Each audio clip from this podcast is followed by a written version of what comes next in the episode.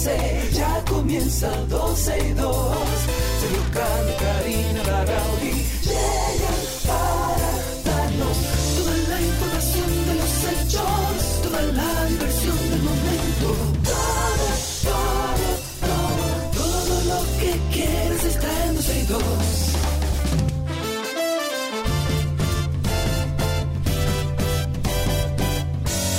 El reloj ya ha marcado las 12, ya comienza 12 y 2.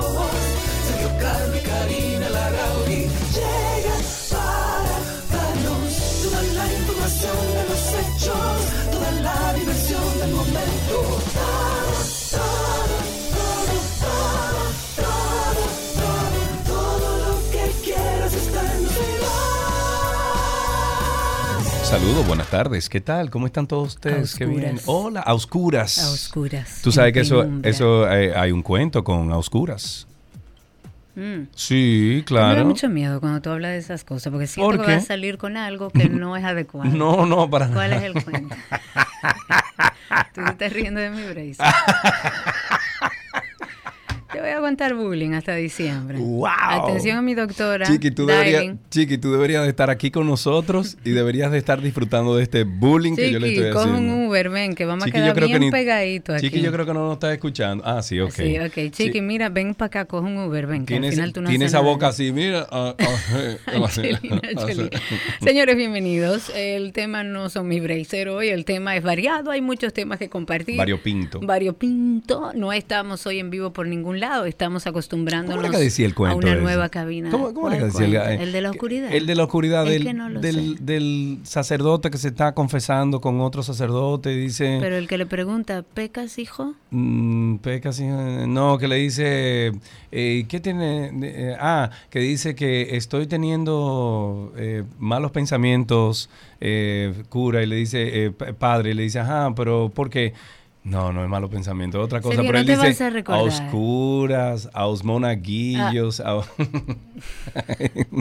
Ok, hoy estamos probando nueva cabina de la 91, nos han Es achicado. igualita, es agua- i- Mm, igualita, No, no es igualita. Bueno, los tiempos Yo no cambian. puedo controlar Lo- ahora. los wow, Karina No, no, es puede que no lo controlar. entiendo, no, Yo te lo voy a explicar. Ok.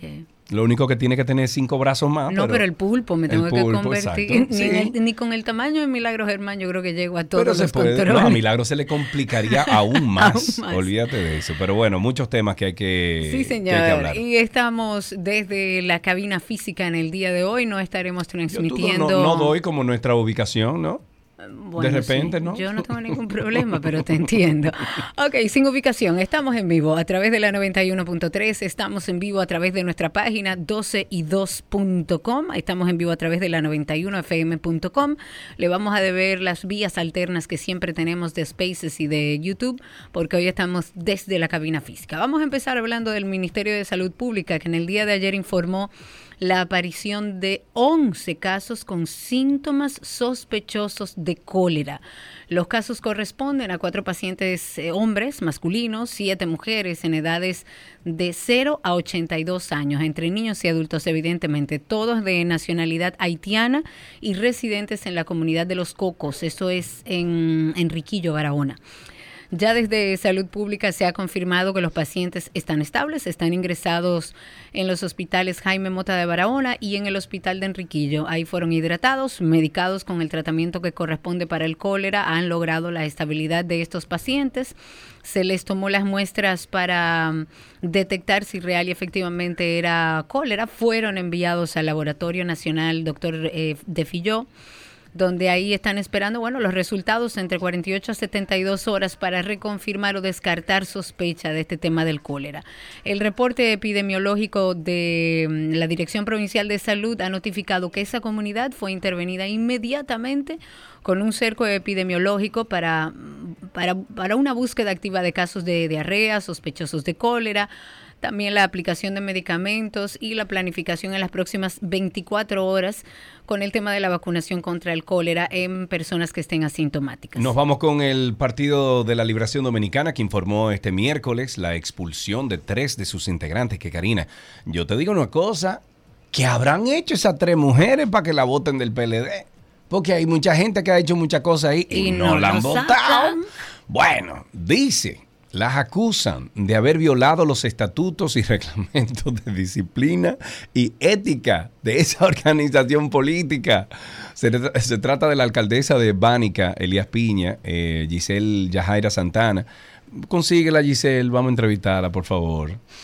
Eh, también está, déjame ver, aquí está Giselle, está también eh, Sandra Peña y está también de Barahona eh, Danilza Cuevas, quienes además fueron acusadas de cometer alta traición alta traición al Partido Morado. ¿Qué será Te estoy diciendo, o sea, hay mucha, tengo yo curiosidad. Hay mucha gente, la, data. Hay mucha gente que ha hecho y deshecho y, pero de todo. O sea, soy yo, se oye todo lo que Sí, todo lo que habla en el pasillo se oye aquí, ah, claro que sí. Bueno, entonces, según un documento emitido por el PLD, viniste bien tú hoy, en cuanto al fondo, se decide la expulsión de forma deshonrosa y de por vida del PLD por alta traición al partido. Leía parte de un documento que contiene la decisión. Sin embargo, en el escrito no se detalló cuáles fueron esas faltas supuestamente cometidas por las alcaldesas que ameritan la expulsión y solo se establece que se acogió como buena y válida una denuncia informe depositada el día 2 del presente mes en contra de Santana Alcántara, de Peña Plata y de Cuevas. Esta decisión fue tomada por el Tribunal Nacional de Disciplina y Ética del PLD y está contenida en la resolución 03-2023. Por favor, si usted conoce, si usted conoce a Giselle, si usted conoce a Sandra o si usted conoce a Danilza, díganle que queremos hablar con ella. Queremos hablar con una de ellas o las tres, por favor. Para ver por qué la injusticia de haberla sacado del partido. Hablemos de educación. Hay unos 697 centros educativos privados que han cerrado en la República Dominicana desde el año escolar 2019-2020. Esto es el equivalente a un 20% del total de estas instituciones.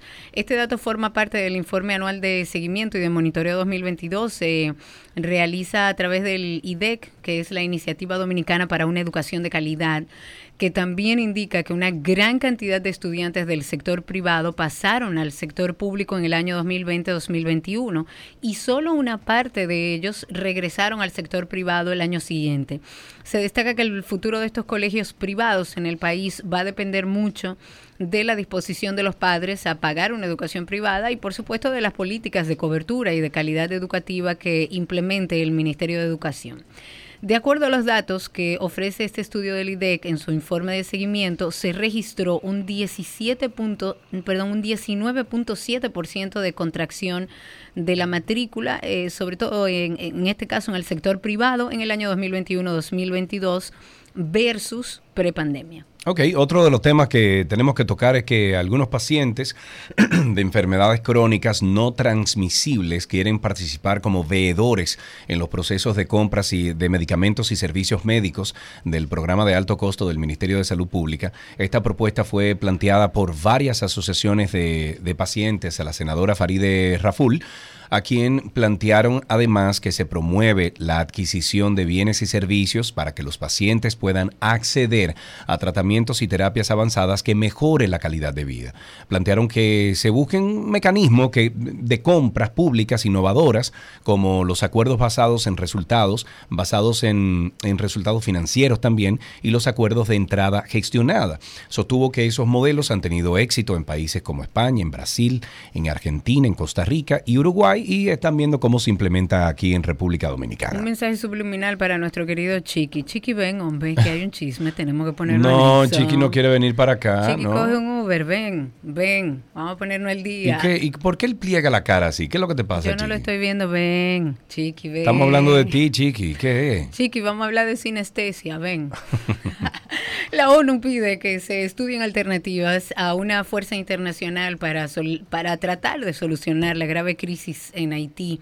Seguimos con este tema de Haití, seguimos abogando como país dentro de la comunidad internacional para que de alguna manera busquemos eh, por lo menos estabilizar a la República de Haití, todo esto ante la falta de acción por parte de las naciones que para liderar una iniciativa de este tipo. Por más que nuestro presidente, por más que el ministro de Exteriores y todo nuestro país se ha abocado en buscar soluciones, en plantear la problemática a nivel, a nivel internacional y decirle la solución de Haití no está en República Dominicana. Nosotros como país podemos colaborar, pero no tenemos la solución en nuestras Cari, manos. te interrumpo porque me acaban de informar por aquí que a la emisora en la 91 aquí en Santo Domingo, en algún sector, se le está metiendo como otra emisora y parece que es Leonel Fernández que está hablando al aire.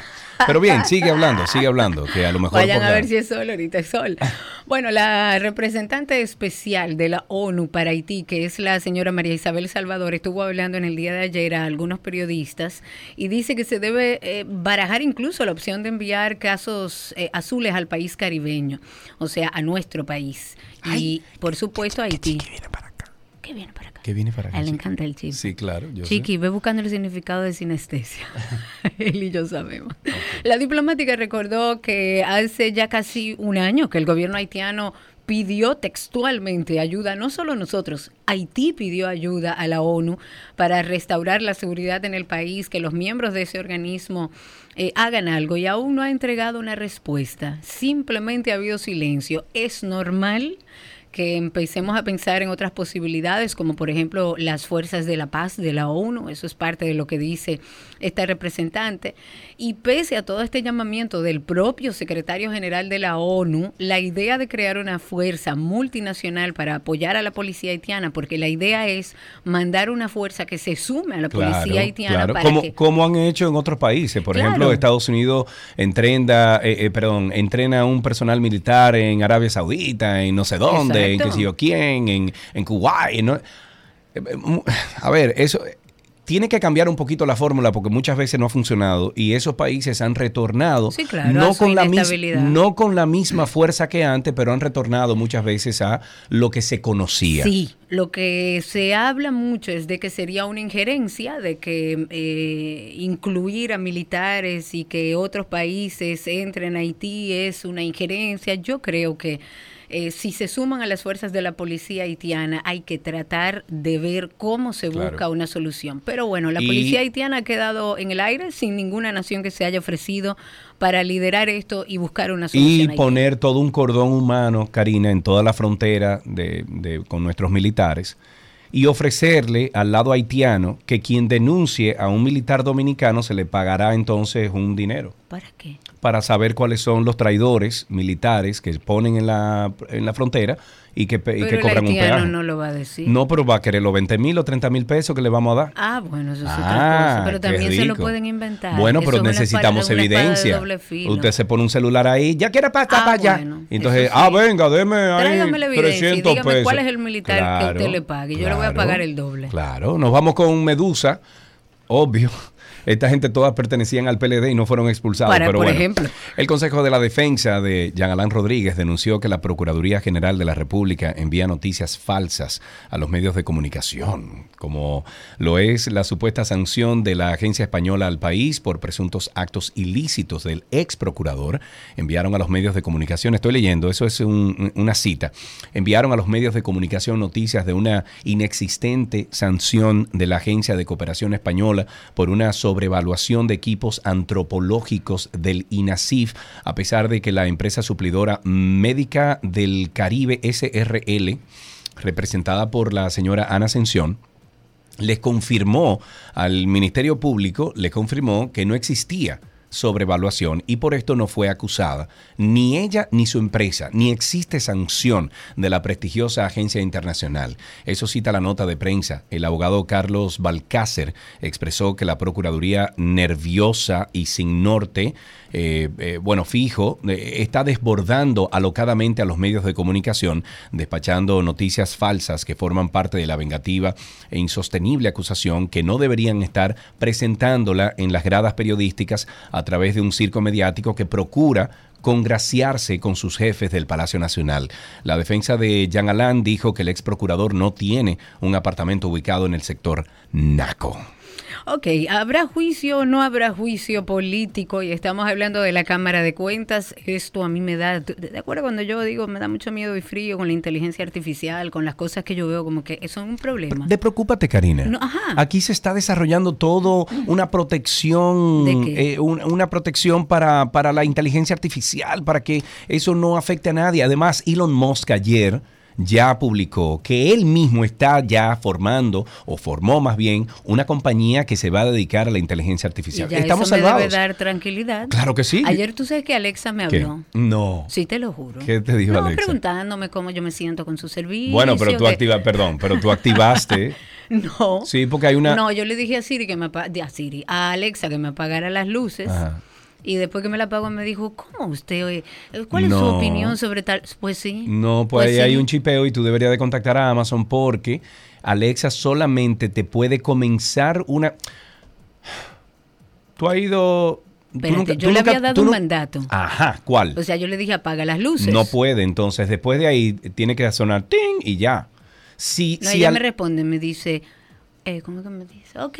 confirmado, perfecto, ajá, confirmado, apagado la luz, Ajá. ajá, entonces, y después de ahí qué hizo? Y después de ahí me preguntó que cómo yo me sentía con su Entonces, servicio. ahí está el problema. Tú tienes que llamar a Amazon porque Alexa no está supuesta a, a empezar una conversación. Al menos que tú le des la instrucción de que tú quieres comenzar una conversación para que ella entonces continúe haciendo ves, preguntas, Alexa en cualquier momento sea dueña de mi casa. Mm, Dile gracias. Ajá. Dile no, gra- no, yo la traté muy bien. No, Yo exacto. estoy muy feliz con tu servicio. Muchas gracias. Hablemos de juicio político. Señores, ¿ustedes se imaginan cuando pongan a los Alexa y a la cosa que le den un, un cuerpo y que piensen, que se conecten a internet en todos lados? Y que todo lo que oyen de una. y Yo me acuerdo que tú, Karina Larrauri, y ahí va a estar el empieza problema. a decir cosas. Ahí está el problema. Bueno, eh, hablemos de algo más serio. Y en- ya en serio, esto es algo que me preocupa, porque cuando hablamos del órgano fiscalizador, que es la Cámara de Cuentas, que es el que debe estar pendiente de que las cosas estén funcionando bien, de que nuestro dinerito que pagamos de impuestos, menos del 50% en el país, se está usando para lo que se debe usar. Pues bueno, eh, la Cámara de Cuentas está en un limbo y ante un escenario bastante complicado donde un simple cálculo evidencia que no hay votos suficientes para su aprobación. La Cámara de Diputados va a conocer, esto va a ser el próximo martes 18, el informe de la comisión que ha estado, de la comisión especial que ha estado estudiando esto y que recomienda enviar a un juicio político a los miembros de la Cámara de Cuentas. Pues ayer eh, Rogelio Alfonso Genao, que es el presidente de esta comisión especial que elaboró este informe, dijo que a pesar de todas las trabas y todas las oposiciones, el informe va a ser presentado el martes para entonces luego, como corresponde, enviarlo al Senado. El informe imputa faltas graves en el ejercicio de sus funciones a los cinco titulares del organismo fiscalizador. Se va a ventilar en una sesión, va a haber posiciones divididas entre oficialistas, opositores. Recordemos que también eh, eh, hay una situación en el medio donde hay situaciones que garantizan la... mm, ¿La qué? El- es- Ah, hay que personas. Ajá. lo que pasa es que cuando se No le das el genera micrófono, o se- ni, le puedes dar a la mesa Es porque que se está muy oye. diferente Lo a que pasa, como sí, yo lo que pasa es que le, da a la mesa también se oye. Dime. Cuando, sus, cuando hay entramados corruptos como este, que lo que se dice Sí. es que desde adentro maquillaban todas las auditorías para que todo saliera perfecto. Ajá, pero nadie fue Evidentemente fue hay expu- fidelidades y hay mucha gente a la que le... Pero mi amor. Entonces, esto no va a ser tan fácil. No. Esto va a ser un proceso complejo donde sobre todo la oposición y sobre todo el PLD Yes. va a dar vuelta al asunto para que no suceda Pero no te, un juicio político. no te preocupes que ya están expulsando gente que viole los reglamentos Pero yo del quiero partido. saber por qué. Para mí que mataron el hijo de Por alguien. ahí, corrupción por- no es. No, por corrupción no es. Bueno, mataron el hijo de alguien ahí. Bueno, eh, nos vamos con los centros de salud en República Dominicana. Desde octubre del 2021 hasta la fecha, en el país se, ha- se- se han cesado de sus funciones unos 759 establecimientos de servicios médicos por falta de licencia de habilitación para tratar con pacientes. Así lo informó Juan Gerardo, quien es el director del Departamento de Habilitación y Acreditación de Establecimientos y Servicios de Salud, quien sostuvo en el día de ayer, eh, bueno, que estaban en proceso de investigación cinco centros de salud que se podrían sumar a esta cantidad por violar la Ley General de Salud 4201. Esta violación tiene que ver con la obligatoriedad de que los centros de salud estén habilitados para poder ofrecer servicios y que cuenten con la cartera de servicios y empleomanía oficializada en su habilitación otorgada por el Ministerio de Salud. Informó además que, se han emitido 2.494 licencias, se han realizado 2.613 inspecciones, mientras que 952 centros se encuentran en proceso de eh, habilitarse. A mí me encantaría que aquí en República Dominicana... Eh, habilitar. ¿Tú sabes lo que es un urgent care en Estados Unidos? No. no ok. Urgent care en Estados Unidos son unas, eh, sí, pueden ser clínicas, le podemos llamar, o, centros, son unos centros de atención. Eh, de emergencias. De emergencias, pero de emergencias no tan emergencias ah, no, pero tú te estás pareciendo al gobierno dominicano. No, no, no. Cuando usted llama al 911 no, no, porque también, si es una emergencia. Y a otro teléfono si es una emergencia que no está en No, no, mira que lo que pasa es que son, eh, por ejemplo, tú tienes una gripe, te sientes mal, tienes una ah, fiebre, tú vas al urgent care. Ok, ok. Es Ahora, una atención primaria. Exacto. Pero entonces, de repente, tú tienes, te, eh, eh, tuviste un accidente de un carro, lo que sea, tú tienes que ir a una emergencia. Tú tienes que ir a una emergencia. Pero estos centros de urgent care lo que hacen es, por ejemplo, tratar síntomas, etcétera. Me duele la barriga, me duele la cabeza, tengo migraña, ese tipo de cosas. Eso, entonces le ha quitado un peso impresionante, un... pero aquí es lo mismo, ¿eh? Una carga... Si se está elaborando lo de la atención primaria. Es lo que digo, pero, pero ¿hasta qué punto? ¿Cuáles son? ¿Sería el mismo modelo que se, está estudiando en Estados Unidos? Eso. es lo que quiero saber, porque en, Estados Unidos está funcionando muy bien. Además... El, eh, la, la inversión que hay que hacer en un urgent care es mínima delante de lo que se tiene que hacer en una emergencia. Claro, lógico. Ok, entonces me, encantaría saber si, si estos centros de salud que se están mencionando aquí se podrían convertir, convertir en, esos urgent care. Primaria. exacto. Hablemos un poco también de numeritos, no tenemos nuestros bumpers acostumbrados, pero según el informe de la ONU, el índice del hambre se ha reducido al 6.3 3% y la inseguridad alimentaria al 22%. Eh, por ciento, todo esto en República Dominicana. Estos, estos datos han sido confirmados por el gobierno, desde donde se ha dicho que se valora y que reflejan el mejor acceso a los alimentos por parte de la población al presentar este estudio de cinco agencias de la ONU, entre ellas está la Organización de las Naciones Unidas para la Alimentación, el ministro de Agricultura dijo que el índice de hambre pasó del 8.3 al 6.7% en el periodo 2019-2021 para situarse actualmente en un porcentaje del 6.3. Y en ese tiempo también la inseguridad alimentaria descendió del 24 al 22%. Son unas cifras que, según afirma el ministro de Agricultura, evidencian los incrementos que se han registrado en la producción agropecuaria en la República Dominicana y en concreto en rubros como el arroz, el pollo, huevos, plátanos, frutas, vegetales. La tendencia registrada nos acerca cada día más a llegar a ese 5%, que es el nivel establecido por la FAO para liberar del hambre a un país. Algunos temas iniciales, por ejemplo, yo estuve leyendo por ahí, Karina, que la Organización Mundial de la Salud estima que a nivel global, oye esto, una quinta parte de las niñas han sido víctimas de abusos sexuales. Una cuarta parte de los niños han sufrido maltrato físico y una tercera parte de las mujeres han sufrido en algún momento de su vida violencia física o sexual por parte de su pareja. Entonces, por tanto, la violencia, bueno, está catalogada como un problema de salud pública Durante el duodécimo Congreso Internacional de Medicina Familiar y Comunitaria, la experta eh, Fátima Aguayo dijo que el círculo de la violencia se va desarrollando en tres fases repetitivas. Acumulación de tensión, donde se va iniciando el conflicto, explosión violenta, cuando ocurre la agresión y la etapa de luna de miel, donde el agresor dice arrepentirse y promete no volverlo a hacer. Eso pasa en un alto porcentaje. O sea, las víctimas, las mujeres víctimas de violencia, tienen hasta 60% mayor probabilidad de padecer enfermedades crónicas frente a aquellas que no viven en espacios de violencia.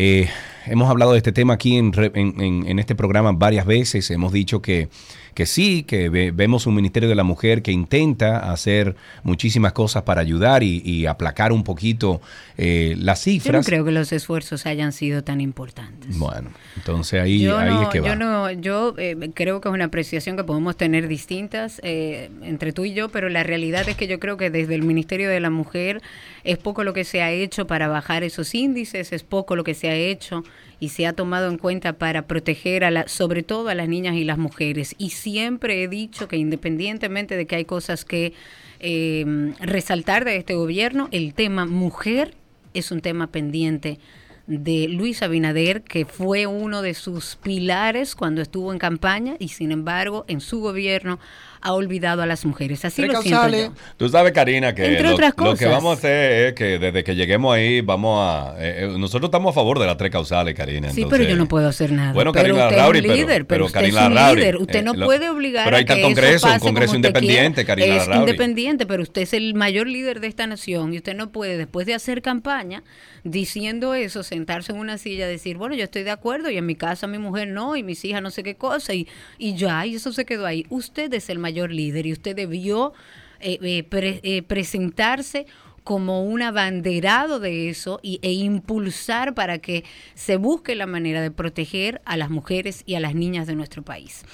Entonces, uno se hace una pregunta y ya cambiando de tema, ¿quién debe uno creerle? Porque según Hogar Crea, cuatro personas se recuperan en Hogar Crea de la adicción al fentanilo que ya hemos hablado aquí, que es una droga sintética, su presencia en el país sigue siendo negada por las autoridades, eh, según lo que estuvimos viendo en un trabajo periodístico que hizo Alicia Ortega. Eh, ellos han hecho diferentes estudios, han trabajado para identificar si real y efectivamente está el fentanilo en nuestro país, pero a pesar de eso, dice Salud Pública, dice la DNCD que el fentanilo no tiene presencia o por lo menos ellos no han podido confirmarlo. Sin embargo, Hogar Crea dice que sí que tiene a tres personas que están, perdón, cuatro personas que están allá por adicción al fentanilo y que viven aquí donde la consiguen. Entonces continúa esta controversia en torno fue a la, pregunta que fue la pregunta que nosotros nos hicimos cuando llamó a esa joven que nos dijo que había perdido ya varios amigos de sobredosis con fentanilo. Claro. Y entonces dijimos, ok, pero entonces Salud Pública dice que Salud Pública dice que no, que no está aquí, pero entonces que no ha llegado al país. Pero entonces ¿dónde la consiguieron? La trajeron ellos. O sea, la, la trajeron ellos de dónde? Exactamente. Entonces, eh, da mucha también, eh, yo no sé, urticaria, eh, malestar, el uno pensar en las tantas veces que se le ha querido quitar el dinero Hogar Crea, que está haciendo un trabajo que no hace el gobierno con los adictos, porque eso es una enfermedad, y aparentemente Hogar Crea tiene más información que la misma salud pública o la DNCD.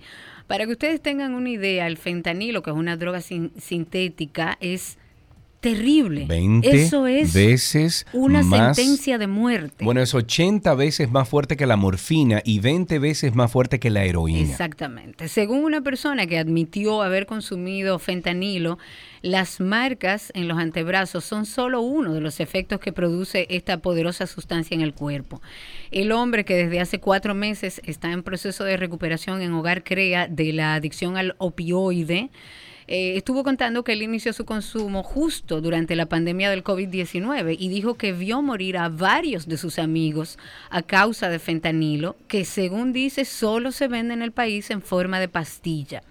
De acuerdo al director de Hogar Crea, a nuestro amigo Julio, que hemos tratado de comunicarnos con él, los consumidores de fentanilo en el país son muchos, algunos de los cuales no logran regenerarse porque por la falta del antídoto que estuve viendo en en el, en el eh, trabajo que hizo Alicia Ortega que hay un hay un medicamento que corta la sobredosis por fentanilo.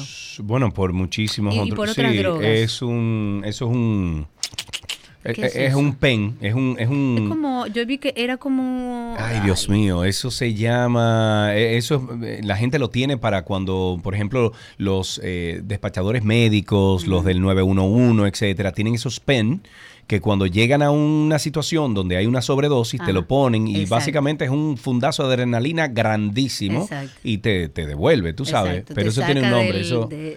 No recuerdo, el nombre cómo de se llama. sí. Lo vamos a trabajar, pero la verdad es que es muy preocupante, sobre todo porque si las autoridades no logran identificar si está o no, eh, o no en nuestro país el fentanilo, estamos hablando de que esto es una droga que se mezcla con otras drogas.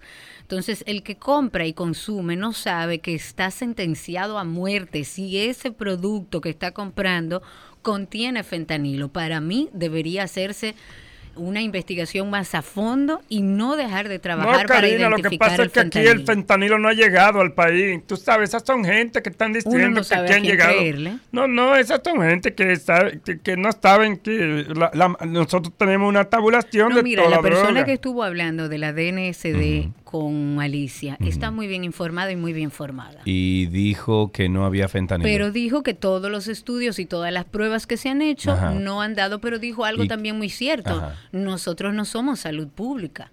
Nosotros somos una, una institución persecutora y claro que trabajamos por identificarlo, pero yo no soy quien tiene que, o sea, ella lo dijo muy lindo, muy elegante, pero dijo, hay otras instituciones que deben dar seguimiento también. Ok, bueno, nosotros tenemos un material que se llama Karina y Sergio After Dark, es un podcast donde tratamos de darle sentido a algunas interrogantes que podemos tener nosotros. Hoy vamos a enfocar la depresión y hablar de los casos de los niños y adolescentes, porque aunque usted no lo crea, los niños también pasan ese proceso. En los niños se ve esa tristeza más como irritabilidad, como un mal humor. Ah, es que él siempre está malhumorado en el colegio, es que está muy irritable por cualquier situación, explota. En los adolescentes es más como la apatía, como ese aislamiento, es el no expresar emociones. Creemos y entendemos que es de vital importancia seguir hablando de esto. Es necesario abordar estos temas tan importantes para todos. Karina y Sergio, After Dark. Karina y Sergio After Dark está en todas las plataformas de podcast. Nos buscan como Karina Larrauri Podcast o Sergio Carlo Podcast o sencillamente en Google usted pone Karina y Sergio After Dark. Todo lo que quieres está en 12 y 2.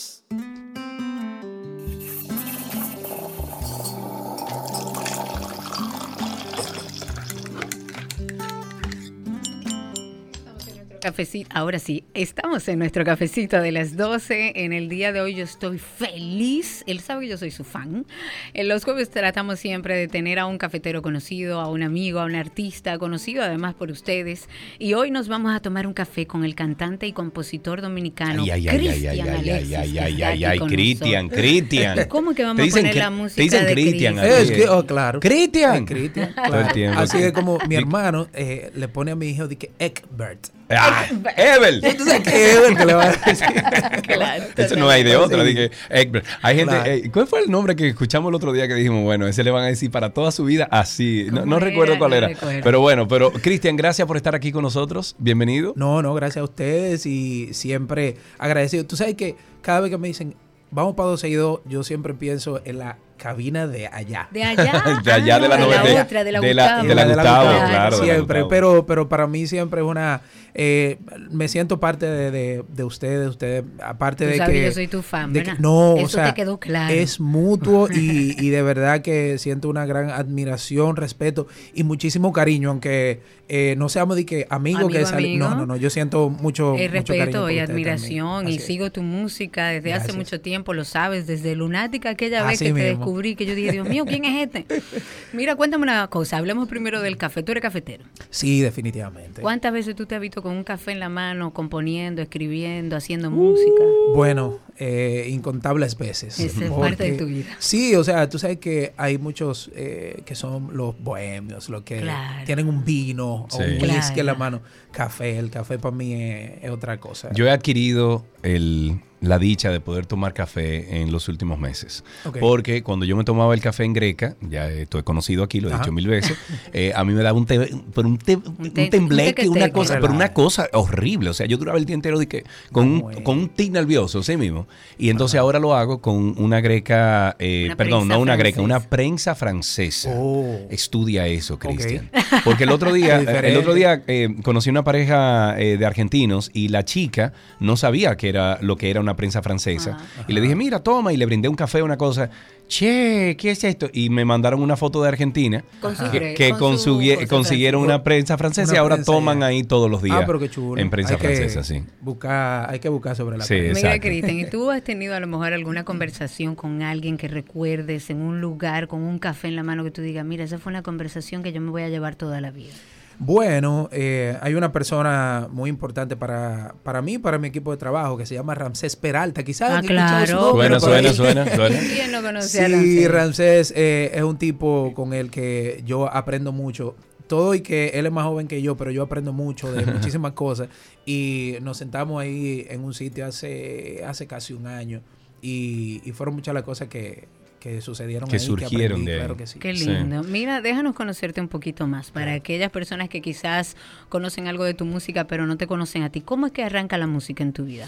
Eh, mira, yo vivía, eh, yo nací en la zona oriental, en. Santo Domingo Este, y yo vivía en un- una urbanización llamada El Brizal, y Ah, sí. en la misma acera de mi casa vivía Ramón Orlando. Opa. Ah, en no, la, o- ya, en la imagínate. otra esquina, en la otra esquina, entonces para el otro lado, eh, Roberto Lea, el papá de Claro, Ron Mariel, claro. tro- es, eh, trombonista de Juan Luis, Sí. eh, también eh, Quilvio Fer no, Quilvio Fernández no. Eh, Armando Beltré Ajá, también tra- eh, claro. trabajaba con, con bueno, De eh, toda la súper vida, reconocido. claro. Y habían como que orquesta. En la calle de adelante de mi casa vivía Sandy de Sandy Pop. Claro. Ah, bueno, tú estabas, tú mira, estabas estaba rodeado de músicos. Totalmente. Y no de músicos, estabas rodeado de gente músico que se conocía. Y mira que en ese tiempo Sandy eh, todavía era un muchachito que estaba dando fiflá, como decíamos Claro. nosotros fifla. Pero, Diantre, eh, los fiflas se daban en la playa cuando uno llegaba a la orilla. que daban, date un fifla. no, pero que te estoy hablando. Pero tú no hiciste matecoco, tú no eres de ahí. Pero con, pero con ropa. El asunto es que toda esa, toda esa influencia que tenía como por los lados me hicieron, claro que sí. Y entonces, mira, para que vea cómo son las cosas de la vida, yo hago una música totalmente diferente, pero llega la música de Vico sí en ese tiempo. Claro, que Y, yo me la y sabía todas. conecté, conecté de inmediato. En una estoy cantando una canción ya un poquito más melódica, un bolero que se llama eh, Mejor es Morir, que creo que de Los Ángeles Negros, pero lo cantaba eh, Héctor Acosta, el, el Doctor Oban. Ah, Y conecté de inmediato y me pongo a cantar esa canción, yo como con nueve años, y me dice una tía mía, que es como mi hermana, me dice, oh, Cristian, pero tú cantas bien. Desde ese momento, coro de la iglesia, a los 16 empecé a escribir, eh, a los 14 empiezo y escribo mi primera canción. Wow. Y hasta que después ya a los 19 años que uno empieza como que a enamorar esos amores ya un poquito Sí, claro. más tórridos y pasionales. que te rompen el corazón. De ahí empecé pues a escribir canciones hasta, hasta ahora. Qué lindo. y, y tus influencias, o sea, si tú tuvieras que decir, porque tu música tiene como fusiones, son melódicas, eh, pero tienen fu- fu- eh, fusiones. ¿Cuáles son tus influencias? Bueno, mira, hay dos partes. Una, una parte ya como compositor y otra como, como intérprete. Como intérprete, primero Voice to Men, Claro. eh, eh, Ricardo Montaner. Esa fue como básicamente mi onda. Y los, eh, los otros cantautores eh, venezolanos como Ilan Chester. claro. Tú sabes que tú mencionas, perdón, tú mencionas a Ricardo Montaner y nada más viene. Eh, eh, tú la- ¿Cómo que se llama? Eh, Eh, en el tren. en el un tren. sueño eh. Diablo, mi hermana Titina quemó esa canción. Pero que oye, esa canción yo la conocí Ajá. por Raputín, por la versión de Raputín. Ah, Wow, sí, claro. claro. Claro que sí. claro, y entonces claro. después, entonces yo digo, pero ve acá, pero esta es la canción que canta Raputín y ahí conozco a Montaner. Oye. Y ahí me voy en una. Que tiene que todas sus canciones son éxitos. Correcto. Entonces ya en la parte, en la parte musical, pues eh, ahí está Juan Luis, está Víctor Víctor, eh, Familia Andrés. Qué lindo. Eh, tú sabes, como que esas, esas fusiones, aunque a mí me gusta mucho, yo soy muy del bolero también. Entonces esos boleristas eh, boricuas como Tito Rodríguez, eh, venezolano, eh, Felipe Pirela, Claro. sabes, como que esa, esa onda, yo tengo demasiada música en mi cabeza. Imagínate, eh, la mamá de no- la- mi mamá la semana entera haciendo, haciendo oficio en la casa con Claro, radio prendido. con Dico 106, ¿cuál es? Ajá. Eh, o, o quizás con, lo, con, con los merengues y, Claro. con, y, y con la salsa y con, y con bueno, no, quizás no la bachata para ese tiempo, pero entonces los domingos mi papá había que dejarle el radio a él y eso era José Luis Perales, eh, Joan Uy, Manuel Serrat, eh, Julio Iglesias y, y fue, y fue, o Y sea, eso te todo fue eso, formando a ti como definitivamente, músico, claro. así es.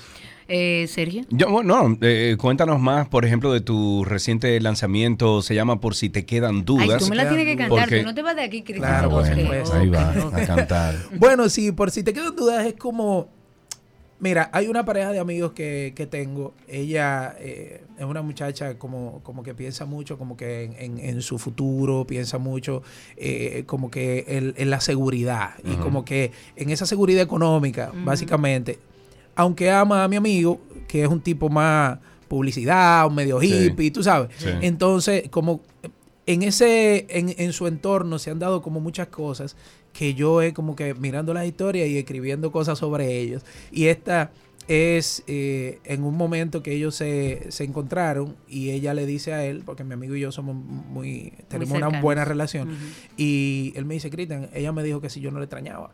Oye lo que ella me dijo, que si yo no- porque ella lo dejó, Claro. que si yo no le extrañaba, entonces la canción se trata de la respuesta de él a esa Ay, qué belleza, pero tú me tienes que coger tu guitarra. Por supuesto. Vamos Ahora mismo lo hacemos. La sí, guitarra- hombre, ven, que- vamos a ah, preparar. tú Vete a comercial. guitarra. Claro. Vete a Tú comercial a trajiste la esto, guitarra, voy. Pero acuérdate que estamos en una cabina nueva y que yo tengo que ver. Entonces me dijiste, dos es la guitarra y tres es la voz. Ahora Exacto, y sí. Muy estamos bien. en nuestro cafecito. Aquellos que acaban de sintonizar van a escuchar la hermosa voz del cantante y compositor dominicano Cristian Alexis. Y él le responde así. Hace un sol y mil tormentas que te extraño. Una serie, un libro que no terminé. Una pena que me supera en tamaño. Dime qué hago para que puedas entender que yo pudiera demostrarte lo contrario. Cuando sientas que ya no andas por aquí, es que tú formas parte de mi vocabulario.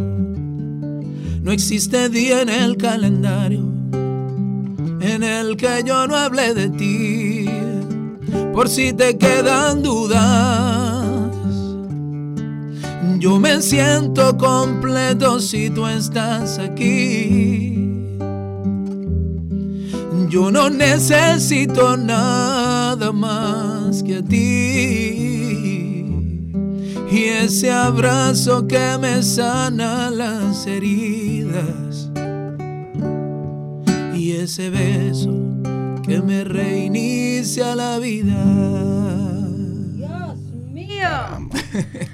Bueno. Por ahí yo va. como que yo no puedo, Cristian. Yo la verdad es que admiro Amén, tu capacidad amén, interpretativa, amén. tu voz, eh, tus composiciones.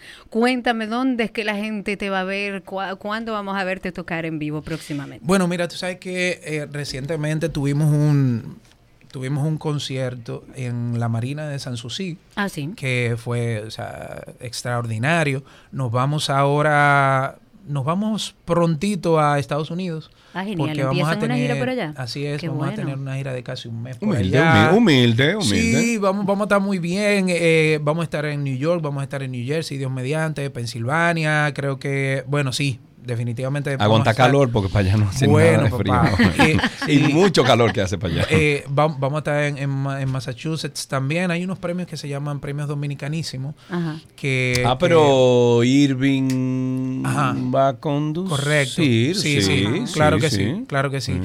Eh, vamos, vamos a estar por allá. Yo soy básicamente parte del premio porque eh, escribí el, el- ¿cómo se llama? ¿Cómo se le, eso no se le dice jingle porque no es un jingle. Es como, No, es como el- el intro. El theme, el- o sea, el tema de Como la- el tema del Sí, evento. de- Correcto. evento, exacto. Eso como el otra. Exacto. Ese asunto. El opening. Correcto, el opening. Sí, eh, escribimos eso y, y mi, mi compañero Aníbal Coronado pues hizo el arreglo también y, y vamos a estar por allá, pero Qué yo creo que, que pronto volvemos y vamos a Sí, dar hombre, muchas buenas noticias. Para escucharte en vivo y además aquellas personas que quizás no han e- escuchado tu música, ¿dónde la consiguen? Claro que sí, estamos en todas las plataformas, eh, plataformas digitales y medios virtuales como Cristian Alexis. Cristian como se escucha y Alexis con dos L. Y estamos así mismo en todas las redes sociales. Alexis. Sí, con- ah, con- como Alexis. Pero con dos L. Ajá, sí. ¿Y eso? Cristian Sí, correcto. Sí, yo sé, pero, pero sí, pero la doble L, ¿por qué así? Sí, porque yo comencé a buscar, eh,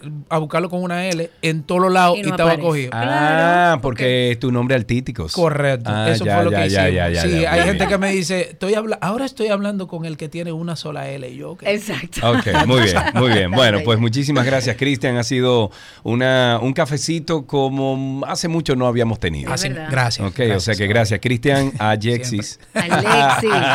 con doble L. Lo pueden buscar también en redes sociales como Cristian Alexis, con doble L. y con X. Ahí lo pueden encontrar. Hasta aquí, cafecito en 12 y 2.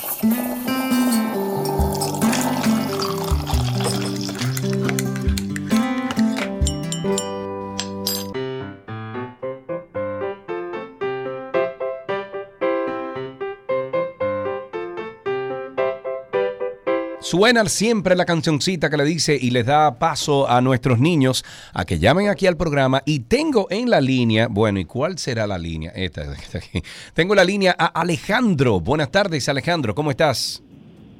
Bien, Muy bien, qué bueno, Alejandro. ¿Qué edad tú tienes? ¿Cuántos años? yo tengo 10. Diez años, muy bien, amigo. ¿Y qué estás haciendo en estas vacaciones? ¿Qué estás haciendo con todo este tiempo libre? Eh, bueno, estoy en un campamento de robótica.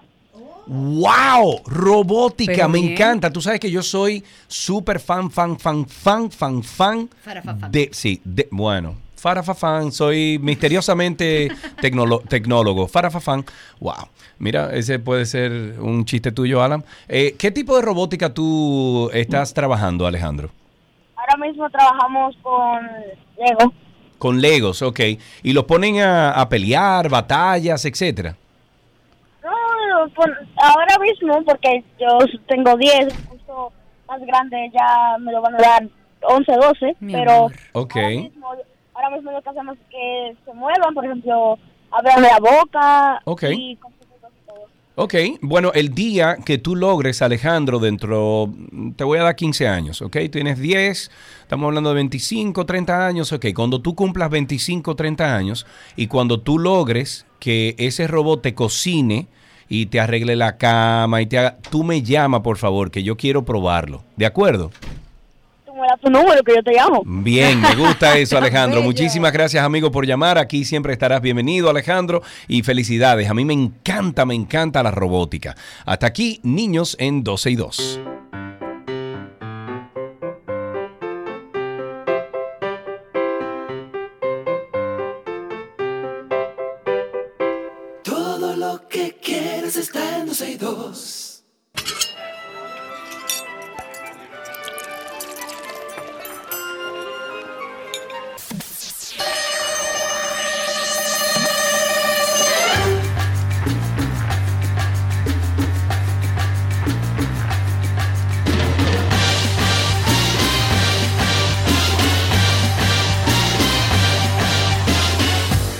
Huáscala cacháscala. Tenemos a Nicolás Frigerio en la línea. Nico, no te encontrábamos en parte, amigo. No sé qué pasó. ¿Cómo están? Bueno, no sé, pero tú sigues Tú estúpido. te oyes como Sí, peor. Sí, te oyes como si fuera, tuviera tres tonos más bajito de tu voz. Sí. Se los dije ayer. Me sentía bien, hice ejercicio desmedido y bueno, aquí están las Y así Bueno, para pero mira, aprovecha que con esa voz así tú puedes comenzar a mandar mensajitos de que, hola mi amor, ¿cómo estás? Entonces tú, bueno, aprovecha, a lo mejor enciendes aún más esa, eh, ese fuego entre... Ok, Sergio, vamos con la receta. Estamos en nuestra receta, estamos hablando del ingrediente maíz. Las recetas de Nico no están en nuestra página, por eso esta es una receta imposible que ustedes pueden conseguir en el usuario de Nico, arroba Nico el Chefo. ¿Qué preparamos, amigo? Bueno, como son recetas que que mm, la de hoy, la de ayer por lo menos, que son robadas pero a conciencia eh, y están escritas, la- lo que tengo que hacer es transcribirlas y creo que hay alguna aplicación que lo hace, o sea que Cuidado. Por favor, Nico, por favor. Ahora, fíjate cómo estoy buscando algo que transcriba. O sea, O sea, tú no eres capaz de hacerlo tú. eh, Manda la foto, manda la foto de nunca- eso, tú se la nunca- mandas a Cristi, ella la transcribe, ella o, la o el transcribe. que trabaja en nuestra página web. Nunca, nunca usé eh, esto de, de chat eh, GPT, lo de inteligencia artificial. Ah, Voy a ver, igual Ah. y me estreno con, con una receta. Qué barbaridad, lo tuyo no tiene madre. Ok, ¿qué preparamos hoy, Nico? Vamos a preparar, eh, estas las preparaba, las hacía mi madre y son buenísimas. Son unas eh, tortitas de maíz. Son Ay, qué como, rico. ¿cómo Fritas. les digo? Bueno, son al sartén, pero sí, fritas como, o puede ser en aceite o en mantequilla, o las pueden hacer fritas también si quieren sumergidas en aceite, o se pueden hacer horneadas. Todo depende de, de cómo les guste. Eh, son como unos cakes, eh, pero son lo que a mí más me gusta, o lo que me, me gustaba, porque hace mucho no las como, la verdad, eh, es que la textura que tienen quedan como crujiente por fuera y luego con el dulce del maíz como que se queda pegadito así en los dientes y es, no sé, es como es riquísimo la textura y el sabor está muy bueno, así que tienen que, que probarlo. Y es muy fácil, lo que vamos a necesitar es maíz, que puede ser, eh, en este caso puede ser perfectamente eh, enlatado, vamos a necesitar huevo, harina, azúcar, polvo de hornear y luego lo que vayamos a utilizar para, en este caso vamos a hacerla al sartén, puede ser aceite de oliva, puede ser mantequilla, algo de grasa para, para que quede bien doradita. El procedimiento muy fácil y rápido. Vamos a colocar todos los ingredientes, dígase, el maíz pero colado, o sea, sin el líquido, los dos huevos, los huevos enteros, la harina de trigo, azúcar y el polvo hornear en la licuadora y lo vamos a poner a, a- a fuego. Todo junto. Dios. Sí, todo junto. Eh, lo vamos a poner a velocidad mínima, la mínima que tenga su licuadora. La idea de esto es que todos los ingredientes se queden bien unidos, quede como una, una pasta, una masa unida, pero sin que el maíz se, se procese, sin que se rompa demasiado. Queremos que queden eh, granitos o trozos de maíz enteros. Esto le va a dar una textura riquísima. Ya cuando tenemos esto listo, lo que vamos a hacer es, los podemos pasar a un bowl para, para trabajar más, más cómodos y con la ayuda de una cuchara de sopa o cuchara grande, vamos a ir eh, colocando en el sartén que va a estar a fuego medio con un toquecito de aceite, vamos a ir colocando eh, como bueno las como las, las tortitas. Tengan en cuenta de no poner demasiado porque esto luego se expande, o sea, cuando las colocamos se quedan como firmes, pero luego se van expandiendo y van a ocupar más espacio. O sea que en, en un sartén normal de los que tenemos en casa va- posiblemente entren tres o cuatro como mucho. Esto lo que vamos a hacer es, lo vamos a cocinar a fuego medio. Cuando vemos que la parte de arriba, al igual que en un pancake, cuando vemos que la parte de arriba ya está como sequita, entonces ahí lo volteamos. La giramos para que entonces se dore bien del otro lado. La graduación del fuego ustedes van jugando. Si lo quieren más doradito, lo suben un poquito más. Si no lo quieren tan doradito, un poquito menos. Si la quieren gruesita, a mí me gustan gruesas, pero mi madre por algún motivo las hacía siempre finitas. O sea que las pueden hacer como una tortillita finita también. Es más rico, queda más crunchy, ¿no? queda bien crunchy y lo bueno es que queda como es como queda como blandita también hasta lo pueden usar como si fuesen unos tacos por Uy, ejemplo qué rico. Eh, y ahí pueden poner bueno ya nos vamos y podemos poner un poco de rúcula un poquito de queso de cabra bueno entonces ya cuando están listas lo que vamos a hacer es las quitamos las colocamos en un papel absorbente y esto la podemos servir con infinidad eh, de ingredientes, con un poquito de jamón serrano, con mayonesa, por ejemplo, que le queda buenísimo, eh, con algún queso también que les pueda, que tenga saborcito, como un queso manchego. Como es dulzoncito, hace contraste con todo lo que es salado y queda genial. Así que no dejen de probarla y listo. Y listo, ahí tenemos una receta imposible de nuestro querido Nicolás Frigerio. Recuerden que pueden pasar por su cuenta Nico el Chefo en Instagram. Amigo, muchas gracias. A ustedes. Un beso grande y hasta aquí nuestra receta imposible del día.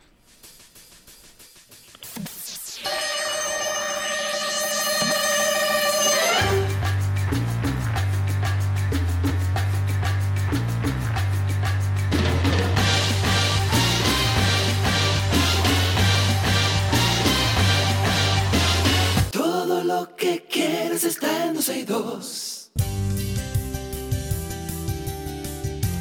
Esta es una conversación interesante porque tenemos en cabina a Natalia Sánchez García que vino muy linda. Oh, pero bueno, ella siempre anda linda, pero vino muy linda. ella es la directora de Pro Usuario y junto a ella conoceremos los detalles de la nueva funciona eh, bueno, nuevas funcionalidades porque hay varias de Pro Usuario Digital. Natalia, pégate bien al micrófono ahí, ayúdala por favor, Y eh, Chiqui, cuéntanos, y cuéntanos Natalia. un poquito cómo estás. Gracias, muy bien. Gracias por recibirme aquí, Karina, serio. Bien. Con un poco de apetito después de esa receta de Nico. Sí. Justo lo hacemos esa hora para el que ande con hambre. Hablemos un, po- un poco de ProUsuario Digital. ¿Cuáles son las novedades que tiene? Mira, ProUsuario Digital eh, trae como novedades un comparativo financiero. Saben que desde que tú entras a la plataforma de, Plus, de ProUsuario Digital puedes ver cuál es tu información financiera en el sistema. Ok. Pues ahora te, te ofrecemos un comparativo de tus iguales en el sistema. No vas a saber con quiénes te estamos comparando, pero vas a poder ver tu comportamiento de consumo, tus hábitos de crediticios y te vamos a ayudar por esa vía a que te manejes mejor Ah, con tus bien. finanzas. Muy bien. Igualmente tenemos un mapa bancario que te permite identificar dónde están las oficinas principales, sucursales, cajeros automáticos de las entidades con las que tienes productos. Dígase que si usted se va de fin de semana y quieres averiguar porque Claro. tu cajero se dañó, ¿dónde Claro. estaría el cajero más cercano? ProUsuario Digital Te puede proveerte esa te estamos información. ofreciendo Muy esa información. Geolocalizado, claro. Correcto. Y Obviamente. tienes que haber habilitado la geo- la geolocalización porque Sí, si sí, no, sí, no sí, te va claro, a funcionar. Claro, claro. También tenemos un contenido adicional de educación financiera que está referenciado al blog de la página de ProUsuario, que, que la verdad es que está muy interesante, que invitamos lo, lo conozcan, porque te permite entender mejor no solamente cuáles son tus productos, sino también en qué consisten, cuáles son las oportunidades que tiene para mejor que tienes como usuaria o como usuario para mejor aprovechar Claro. esos productos que tienes o los que todavía no tienes e incluso los que no te interesan y que tú quisieras devolver. Claro. Eh, la- nosotros hemos hablado mucho con el tema de la educación financiera. A mí me parece que es un pilar importantísimo en una sociedad donde se vive el día a día, donde la, gente no economía calcula. es todo. Eh, O ¿cómo sea, donde, donde, donde saber de economía, de números, de suma, pero- de reta, de- claro, es totalmente. todo. Y eso es- eh, me parece un valor agregado importantísimo porque es una oportunidad para empezar. O sea, una vez tú te documentas y aprendes, creces.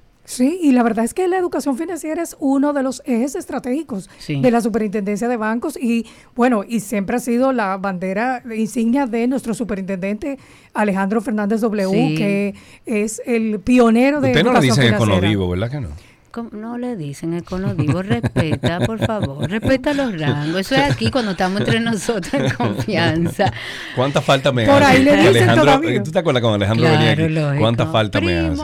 Primo, un abrazo. Bueno, Oye- pues está la orden a través de entren a Prosuario Digital. Que Pero- el contenido viene de, de esa cabeza que tenía esa motivación y que lo puso Claro. como un eje estratégico de la, de la Y superintendencia. me parece interesante. Es bueno que la gente también aprenda, más allá de ProUsuario Digital, qué puede hacer a través de ustedes, a través de Claro. ProUsuario. Excelente pregunta, Karina. Gracias. Eh, la verdad es que Profesor Digital, la idea es que la oficina esté al alcance de tu bolsillo de Claro. manera gratuita, para que no tengas que trasladarte. Pero de los productos y servicios que nosotros te ofrecemos, aparte del contenido de educación financiera, tú puedes tener acceso a tu central de, de información Claro. crediticia. La tienes en ProUsuario, pero también la puedes solicitar a través de WhatsApp, asterisco 778 de cualquier celular. Puedes también acceder a través de contacto arroba prousuario.gov.do. Tenemos también el servicio de quejas, denuncias, Claro. reclamaciones en el caso de que tengas algún descontento con una reclamación que hayas interpuesto ante tu entidad. No te sientas satisfecho, entonces puedes venir a ProUsuario y vamos a conocer tu reclamación. Entonces, la, la idea es poder ayudar a los usuarios a entender esos productos y servicios que están en el mercado y no solo cómo te conduces con ellos, sino que en la medida en que te empoderas como Claro. usuario y como usuaria, eres tú que eliges y no las entidades quienes te eligen a ti. Claro. Entonces, ProUsuario te ofrece todos esos servicios de manera gratuita. En el caso de que no sepas, te vamos a orientar porque estamos para escuchar, orientar y respaldar. Nosotros hemos tenido aquí varias llamadas de personas, por ejemplo, que llaman a hacer alguna denuncia o alguna reclamación pública con respecto a sus entidades bancarias. Por ejemplo, uno de los últimos que nos, nos llamó tuvo una situación con su banco, no le devolvieron un dinero que aparentemente fue de una tarjeta que fue violentada y él no tenía idea de cuál era el proceso que tenía que llevar ni por ejemplo cuánto tiempo tardan las reclamaciones. Si yo llevo una reclamación a prousuario, más o menos cuál es el tiempo de respuesta. Eh, mira, conforme la ley, el tiempo sería de 60 días. Ok. Sí, hay algo que debe, debe los usuarios y las usuarias entender. Previo a venir a prousuario, debes de agotar ese procedimiento de reclamación ante Claro, tu entidad. banco, Dale la claro. oportunidad de que Claro. ellos resuelvan tu situación. Porque incluso vemos que cuando van y el usuario tiene la razón, se la dan. Sí. No necesitan llegar a prousuario. Ok. Entonces, una vez agotas ese procedimiento, la entidad va a tener 30 días para responderte. Ok. Si no te ha respondido, ven a prousuario. Ok. Que vamos a recibir tu reclamación. Pero, pri- pero primero, eh, agota el debido Sí, proceso. claro, lógico. Correcto, claro. Mira, correcto. eh, te están escuchando en Madrid. ¿Y qué Sí, saludos para allá. Me acaban de decir, esa que está ahí. Éxitos, éxitos en esa exposición de fotografía. Valga la cuña, Claro, aprovechando claro. el espacio y ya que Sergio lo coló aquí. Eh, sabe cu- que Sergio no felicidades, cuñado, que te vaya muy bien en tu exposición. Ese mismo, Roger, acaba de escribir que, que está Roger, escuchando te por allá. queremos. Roger, te extrañamos. TQC, amigo. Eh, mira, ¿con qué, ¿con qué podemos terminar? ¿Qué mensaje podemos dejarle a los amigos oyentes en cuanto a estas nuevas funcionalidades de Pro Usuario Digital? ¿Cuál es la página web? Gracias, eh, Sergio. Mira, la página web es prousuariord.com. Entonces, ¿qué, qué me gustaría? Aparte de la página, sepan que tienen un acceso a través de WhatsApp. Es un acceso nuevo que hemos habilitado. bien. Entonces, quienes no recuerden, el teléfono de prousuario es 809-731-3535.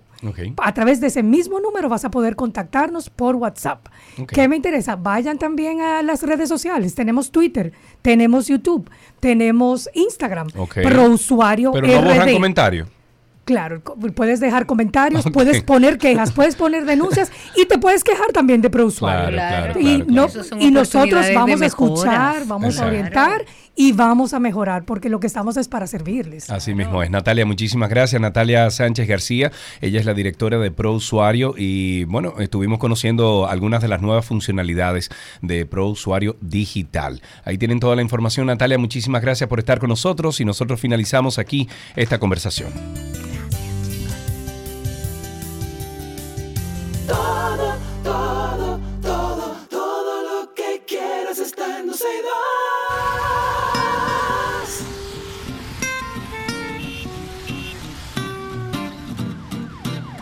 Ya estamos en tránsito y circo. Ustedes comiencen a llamar al 829-236-9856. 829-236-9856 es el teléfono aquí en 12 y 2. Recordamos que tránsito y circo llega a ustedes gracias a Marion Autos, tu inversión segura en manos expertas, y gracias a Petronas Cintium, el lubricante que combate el calentamiento del motor. Hablemos de sinestesia, no mentira. Hablemos de las personas que van a llamar al ¿Y 809. qué es lo que es sinestesia, por favor? ¿Podemos...? Vino, vamos a preguntarle al público. Vamos a preguntarle a, a nuestro querido Chique que está aquí. ¿Cuál Chiqui, ¿tú micrófono sería que ese? es El número sinestesia? 4, No, el no, último no, ahí. mezcle, sinestesia, vamos a ver. No, negativo, no, quiere hablar. Vamos wow. a preguntarle a nuestro público, a ver si nuestro público sí sabe lo que es sinestesia. A mí me ha sorprendido mucho. Sin, sin anestesia. Mira, eh, eh, tiene sentido lo que acabas de decir. Sin Se anestesia. supone que la anestesia es algo que te duerme, o sea, que tú te Ah. quedas sin tus sentidos, ¿no? O sea, no, no, no puedes disfrutar de tus sentidos o vivir con los sentidos.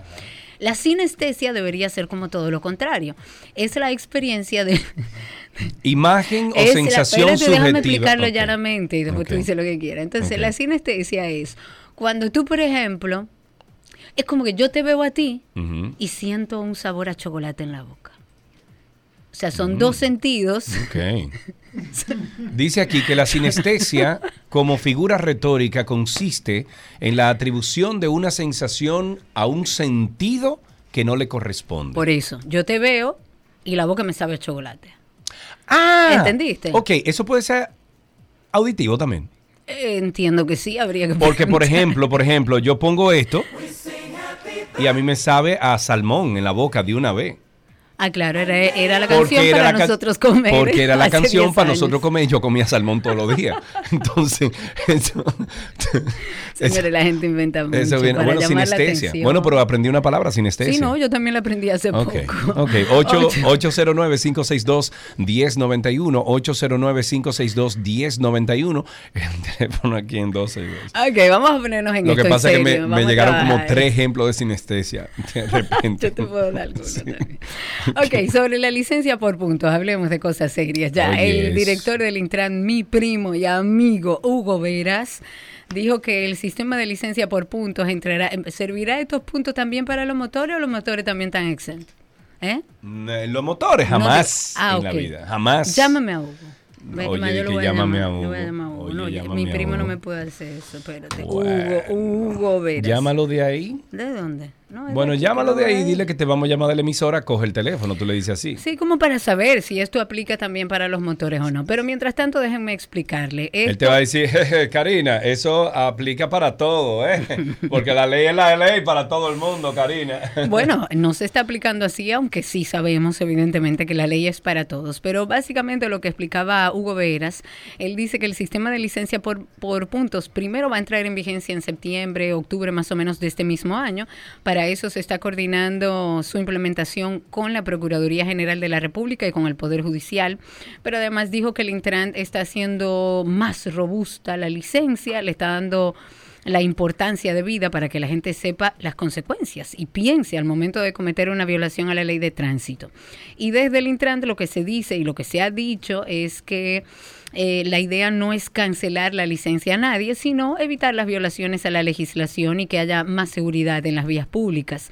Hugo también dijo que algunas personas cometen infracciones a la ley de manera consciente. Yo puedo mandarle muchos ejemplos de motores y que lo resuelven evidentemente pagando la multa y ya. Pero a partir de ahí, o sea, de septiembre o de octubre, además de que usted va a tener que pagar la multa, también va a tener, o sea, los ciudadanos infractores se les va a aplicar este sistema de licencia por puntos que podría llegar hasta la cancelación definitiva de este documento y que no van a poder manejar ningún vehículo en el territorio nacional. Mira, eh, ¿recuerdas el, el pen que estábamos hablando sobre la gente que tenía, por ejemplo, en una sobredosis? En una sobredosis ok, de hay droga, uno sí. que se llama EpiPen, pero ese es alergia, para las alergias. Pero hay uno, porque yo tengo... A ver, yo te... No, wow. Tengo un buen amigo en Atlanta que él es eh, first responder, se le llama. O sea, es, eh, él trabaja en, el bom- eh, en los bomberos, pero, o sea, es su trabajo, pero él es de los que mandan adelante, ¿verdad? Es como el 911 de aquí, el 911 de Exacto, aquí. que llega alguien primero. Exacto, que llega. Y él, él, yo lo vi, señores, él tiene un... eh, funciona igual que el EpiPen, pero no es un EpiPen, Ajá. porque el EpiPen es para alergias. Pero hay uno que es para sobredosis. Para sobredosis, en el, en el trabajo periodístico que hizo a- Alicia Ortega, ahí se veía el, el medicamento, no recuerdo con exactitud, la verdad, pero se veía que existe un medicamento que revierte esa sobredosis. No lo conozco. 809-562-1091. 809-562-1091. Cuéntenos cómo está la calle. cómo Y está el dicen por ahí, dicen por ahí, fraudes a la orden del día, porque el Ministerio Público solicitó prisión preventiva en contra de Alber, no, Alberi, Alberi González y Dariem Arias. Eh, acusados de abuso de confianza y fraude contra el Estado Dominicano a través de la clonación de tarjetas de ayuda de la administradora de subsidios. Ambos imputados fueron detenidos por representantes del Ministerio Público y del Departamento de Crímenes y Delitos de Alta Tecnología de la Policía Nacional en flagrante delito. El Ministerio Público, ese grito que escuchó es en el pasillo. Perdón. El Pero Ministerio Público. gritando mal. Sí, sí. El Ministerio Público le atribuye de la violación a los artículos 14 y 15 de la Ley 5307. Ahí tenemos a Sony en la línea. Buenas tardes, Sony. Hola. Hola, ¿cómo están ustedes? Estamos bien, vivos, en salud, amigo. Me Cuéntanos. alegro mucho, me alegro mucho. Fiel oyente de ustedes. Amén, gracias. Gracias. Em, miren, estoy en la romana y eso tengo una tristeza increíble, ¿Qué señora. pasó? Ninguna persona en motor respeta los semáforos. Jamás. Es increíble. Pero Jamás. eso es normalito. Pero tenemos, pero tenemos que repetirlo, es que es un extremo, señor. No, pero no solamente verdad. eso, Sony, sino que si tú, por ejemplo, tú anda en verde y tú cruzas una intersección Y llevas. un motorista de eso se fue en rojo y tú lo tumbas, tú vas preso. ¿Entendiste eso? Se fue. Anda. Ok. Bueno, pero tú vas preso. O sea, oye hasta dónde hemos llegado. Que tú caes preso. Ahí tenemos en la línea a Adriana. Buenas tardes, Adriana. Hola Sergio Carlos, buenas tardes. Saludos. Yo no estoy llamando para hablarte nada de tránsito porque eso es un caos aquí y no vale la pena. Pero no te preocupes, eh, que tenemos a Hugo Veras ahí y lo va a arreglar todo. Él tiene 20 años en eso. Ay, gracias a Dios. Yo llamo para decirles que el medicamento que revierte una sustancia, o sea, los opiáceos, La sobredosis. se ajá. llama ajá, naloxona. Naloxona, eso es. ¿Usted es doctora? Sí. Ah, se nota. Muchísimas gracias por la información. Placer escucharte. Muchísimas gracias. Y sí, lo habíamos visto. Ahí está Julio en la línea con nosotros. Bueno, eh, hola Mes, ¿cómo estás este mes? Buenas tardes, ¿cómo están ustedes? Todo bien este mes. ¿Y tú? Vivo, suelto y en nómina. Muy bien, muy bien. Cuéntanos, Julio. Pregunta para Esperancita. Esa soy yo. Cuente usted. Diablo, ¿y, cómo- y si no tiene licencia la motorista, ¿cómo carajo la va a poner a punto? Eh, eh, oye, buenísima pregunta esa.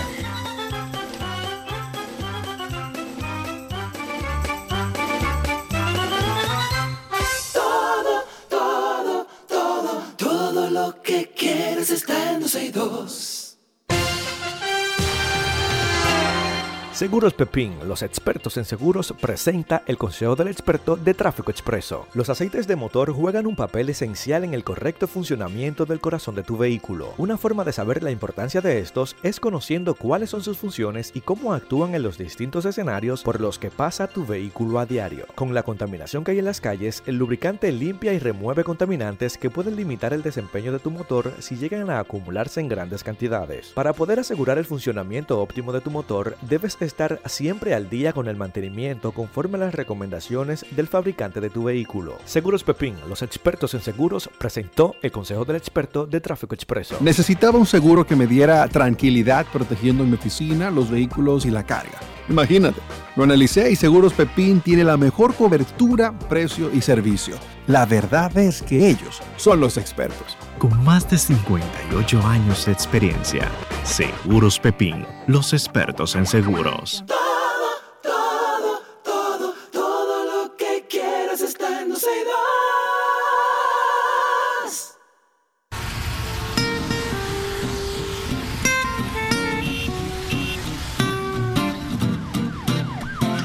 Seguimos en Tránsito y Circo, el teléfono en cabina 809-562-1091, 809-562-1091. Recuerden que estamos en nuestra cabina física en el día de hoy. Ah, verdad que no puedo decirlo. Señores, que alguien me explique, porque ayer en Que medio alguien me explique. No, es al- que alguien me diga. ¿Dónde se...? ¿eh? Ayer, en medio de la lectura del proyecto de ley en la Cámara de Cuentas, la senadora Lía Díaz se vio obligada a detener el conocimiento de, de una pieza debido a que en el hemiciclo solamente habían 16 legisladores. Señores, es que tenemos que llegar a la conclusión de que si usted no va al hemiciclo, Cada vez que usted falta, usted se le descuenta. usted se le descuenta, usted gana 400 mil pesos mensuales. Entonces, cada día, calcúlame eso. ¿Cuántos son 400 mil? Saca tu teléfono ahí. Ajá. Busca ahí, 400 mil, lo que tú recibas, ¿verdad? De la, de- mensuales. Ah, poner 400 mil. 400, Entre ah. 31. Entre- o no, no, se calcula entre se 20, calcula en en 21, 21, 22, 22, más o exacto, una cosa así. 21 más ¿Cuánto es el día? ¿Cuánto Le gana? sale el día eh, a 19 mil pesos. 19 mil pesos menos. Claro. Usted no fue 19 mil pesos menos. Yo estoy de acuerdo. Punto. Pero técnicamente. Y, y que sea biométrico, que cuando tú vayas al, hemiciclo, tú cualquiera. ponga el ojo, que si tú quieres que alguien te, te, pon- Te te ponche, ponche. tiene que darle el ojo. Exacto. Ok, no. No, no, técnicamente. Para Cuando que tú la y yo seamos entienda- presidente y vicepresidente No, de esta no, no, nación, sabes que no. Tú y yo vamos a instalar cosas, o sea, instaurar cosas así. Déjame ver, una vicepresidenta puede tomar decisiones arbitrarias, como decir, esa sale del país. Lo hacemos, no te preocupes. Felipe. Pero espérate, déjame explicar. Técnicamente, para que la gente entienda, para que se realice una sesión debe existir un mínimo, mínimo de 16 senadores. Tú puedes hacer la gente ciudadana también. ¿Cómo para qué? No, te digo, así como tú puedes expulsar a alguien del país, tú también puedes hacerlo ciudadano. Bueno, pero si un extranjero también puede Pero tú le puedes dar ciudadanía ¿Y a para alguien. qué le voy a dar ciudadanía? No sé, te estoy diciendo, mencionaste ese caso, también está lo contrario. Ah, sí, claro, también se lo Exacto, hacer. exacto. Entonces, déjenme en serio explicar. Técnicamente, Puedes dar también la, la orden de Duarte Sánchez y Mella, como, y que jure la bandera. como la, exacto. Arrodillado. Ay, papá Dios, perdóname. Ok, déjenme explicar a nuestra audiencia. ¿No te gusta el Técnicamente, no, no me gusta el poder. No me gusta utilizarlo en contra de nadie. No, no, no, no. Para Pero técnica, aunque a veces me da ganas. ¿eh? El poder es para utilizarlo. Eso es lo que Eh, pasa. técnicamente, para que se realice una sesión debe existir un mínimo de 17 senadores. Había solo 16. Y aunque se dijo que algunos estaban como en el baño, porque se dijo, no, espérense, que Prensejito está en el baño. Luego de más de tres minutos que estuvieron esperando, el presidente del Senado, el señor Eduardo Estrella, suspendió la sesión porque, porque no había quórum y dijo, Ya, señores, señores. levantamos la sesión por Ay, falta de hombre. quórum y convocamos oportunamente. Ay, hombre. Ahí tenemos a Felipe en la línea. Felipe, ¿qué es lo que vamos a hacer con este país, eh? Mira, Sergio, voy subiendo Lomo Miranda, delante de mí tres camiones, doble cola. Todos ahí llenos de material.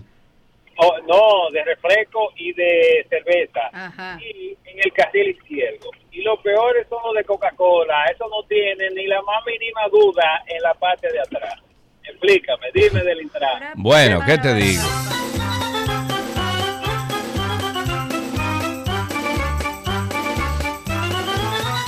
...809-562-1091... ...809-562-1091... Mira, esto no, esto es como un relajito, pero ya que estaba ¿Qué? hablando yo de los legisladores y demás. Ay, yo lo vi. Ay, hombre. Señores, vamos, vamos a una colecta. Vamos a una colecta, señores. No, mira, a mí me ha pasado. Tú A mí también. Yo he llegado al Pero aeropuerto yo no soy sin diputado, cuenta perdón, Y te pe- hacen quitar ah, el ahí voy. zapato. y yo, Ahí voy. A mí me pasó, a mí me pasó una vez. Claro. Pero y además, yo debo confesar, a mí me encanta la ropa rota. Me encanta. Me- a mí me encanta la rota, Ah, la, la yo- ropa Yo te voy a mandar ropa rota. rota. Incluso todas mis camisetas con las que yo duermo, yo duermo en camiseta y, y pantalones eh, como de pijama, pero Ujú. chiquito. O sea, como, como corto. No hay como- necesidad de No, no, no, no. detalles. Perfecto, Exacto, pero todo, pijama. todo está Ajá. roto. De verdad, yo tengo un hoyo aquí abajo del brazo, tengo Bueno, incluso pero- Falcor se me ha, se ha metido Por adentro el de- hoyo. por el hoyo, exacto. Esto no es una noticia, pero es parte del circo. El diputado del PRM, Eugenio Cedeño, fotografió a uno de sus colegas en medio de una sesión ordinaria sin zapato. Él parece que estaba cansadito y se quitó los zapatos. Y entonces cuando se quita los zapatos se le nota la media, pero con un hoyito importante, ¿no? Y dice, el colega está descansando los pies de los apretados zapatos. Muy bien, ahí está Haddington en la línea. Cuéntanos, Haddington, amigo. No, Se no está, se fue. Mira, ya tenemos una persona que, mira a ver qué pasa con el telos. Eh, tenemos una persona ya que quiere, si llegamos, bueno, cuando lleguemos al poder, porque hay que, hay que ser positivo, Sí. ya tenemos una persona que yo sé que va a hacer un excelente trabajo en el Intran. Ah, sí. Sí. ¿Quién será? No, no, me dijo, lo primero, me dijo, lo primero que voy a comprar es un tanque de guerra deportivo y que va a decir Intran adelante. Digo yo, bueno. Como decía mi querido y apreciado Freddy Verasgoico, que tanto aprendí. Cojan un bate y entrenle a batar. Bueno, bueno, bueno, bueno. Haddington, buenas tardes. Yo diría, yo diría que compremos pistolas de esa de paintball. Yo siempre, yo tengo años. Yo te- ¿De cuál es tu versión diciendo eso? Haddington, buenas tardes. ¿Cómo estás, Sergio? ¿Cómo estás, Karina? ¿Cómo Muy bien, gracias por tu llamada, amigo. ¿En qué estás? Cuéntanos. No, hermano, siguiéndote con lo del Senado, yo y lo de la Cámara de Diputados. Hermano, yo tengo una decepción con el señor Eduardo Estrella. Tú no te imaginas, para mí ese señor era ¿Qué de mucha hizo? admiración. De mucha admiración. Es Hay que- muchos, óyeme, Haddington, hay muchos santos que se han caído ahora en el poder. Sí, hermano, sí, de verdad que sí. Para mí sigue siendo serio, pero de verdad yo a veces me cuestiono el poder y la política, porque a mí me da vergüenza ajena a veces el papel que le ha desempeñado, ah, teniendo que ceder ante las ante el poder y, y pasar cosas, conchole, que de verdad que él, yo estoy seguro que se siente mal. Y te voy a decir algo, Sergio, no solamente deberíamos de ir a la Plaza de la Bandera, a luchar en contra de, de lo que es los privilegios en la Cámara de Diputados en de- del Hay que Senado. quitarle todos poder esos privilegios, desde los celulares hasta los carros, todo. Tu amiga Faride, Todo. tu amiga Faride, ¿Qué pasó con siempre hizo una campaña, siempre hizo una campaña desde, de la- desde que fue diputada en contra de esos privilegios. Bueno, pero te digo, pero no mira. puede quitarlo eso. Bueno, Faride no pero, puede quitarlo. pero pero Faride. Ok, dale, dale. Un minutico. Yo estoy de acuerdo que ellos son los cuatro únicos cuatro, porque creo que... Que han renunciado, exacto. Que han renunciado, pero para mí eso no basta. Bueno, Porque pero que entonces, una pero oye, Faride lo que pasa es que. Faride hace tres... dijo que lo iba a presentar, Amigo, pero escúchame, hace dos años, Faride presentó incluso un proyecto de ley que quitaba todo Eso eso no y nadie lo pasó por lado. ningún sitio, Haddington. Exacto, Entonces, no estoy defendiendo a Faride. Tú sabes que yo incluso le digo la mudita ahora porque ella dice poco. Ellos tienen el poder ahora No, pero la amo. Yo a Faride la amo. mayoría, Ajá. Tienen la mayoría, lo que tenía el PLD antes, Sí. ellos lo tienen ahora. Entonces es cuestión de... Es que los mismos compañeros de partido no presentarlo. quieren No, tampoco. no. presentarlo. Es Entonces, de verdad, honestamente, para mí no basta que ellos no, lo- no la suban. Te incluyen en el Para mí- partido, en el partido que vamos a formar de cero, Karina y yo. Sí, de verdad que sí, honestamente En- sí. con Honestamente criterios e ideales. Así es que vamos, Haddington. Algo nuevo, viejo, algo nuevo. Vamos a desarmar el sistema político dominicano.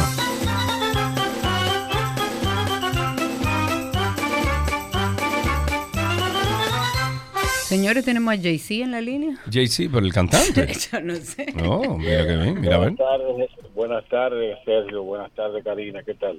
Hola, muy bien, bienvenido. Eh, fíjate, eh, siguiendo con lo- la temática de los senadores y flamantes diputados que nosotros eh, nos gastamos. Fíjate, ahora en estas próximas elecciones congresuales y municipales, ahora el pueblo tiene por lo menos o tenemos la facilidad de identificar quiénes son esos candidatos, cuál es su historial, cuál es su background, a qué se dedican, porque nosotros tenemos que saber seleccionar a, a estos, eh, a los candidatos que nos van a, representar en el Congreso. Estos riferos y estos, eh, no voy a, no voy a decir, pero, o sea, no quisiera decirlo, pero tengo que decirlo. Bueno. Corruptos, corruptos, Ah, no, pero corrupto, pero corrupto lo menos que le dicen a esa gente, por Dios. corruptos que se dedican a obtener dinero, ¿verdad? Fácil, eh, vendiendo o traficando con estupefacientes, ¿verdad? Entonces nosotros vamos a identificar, por lo menos tenemos la facilidad. Yo espero que el pueblo sensato verifique cada uno, cada historial de cada uno de esos candidatos antes de ejercer el voto. Muchas gracias.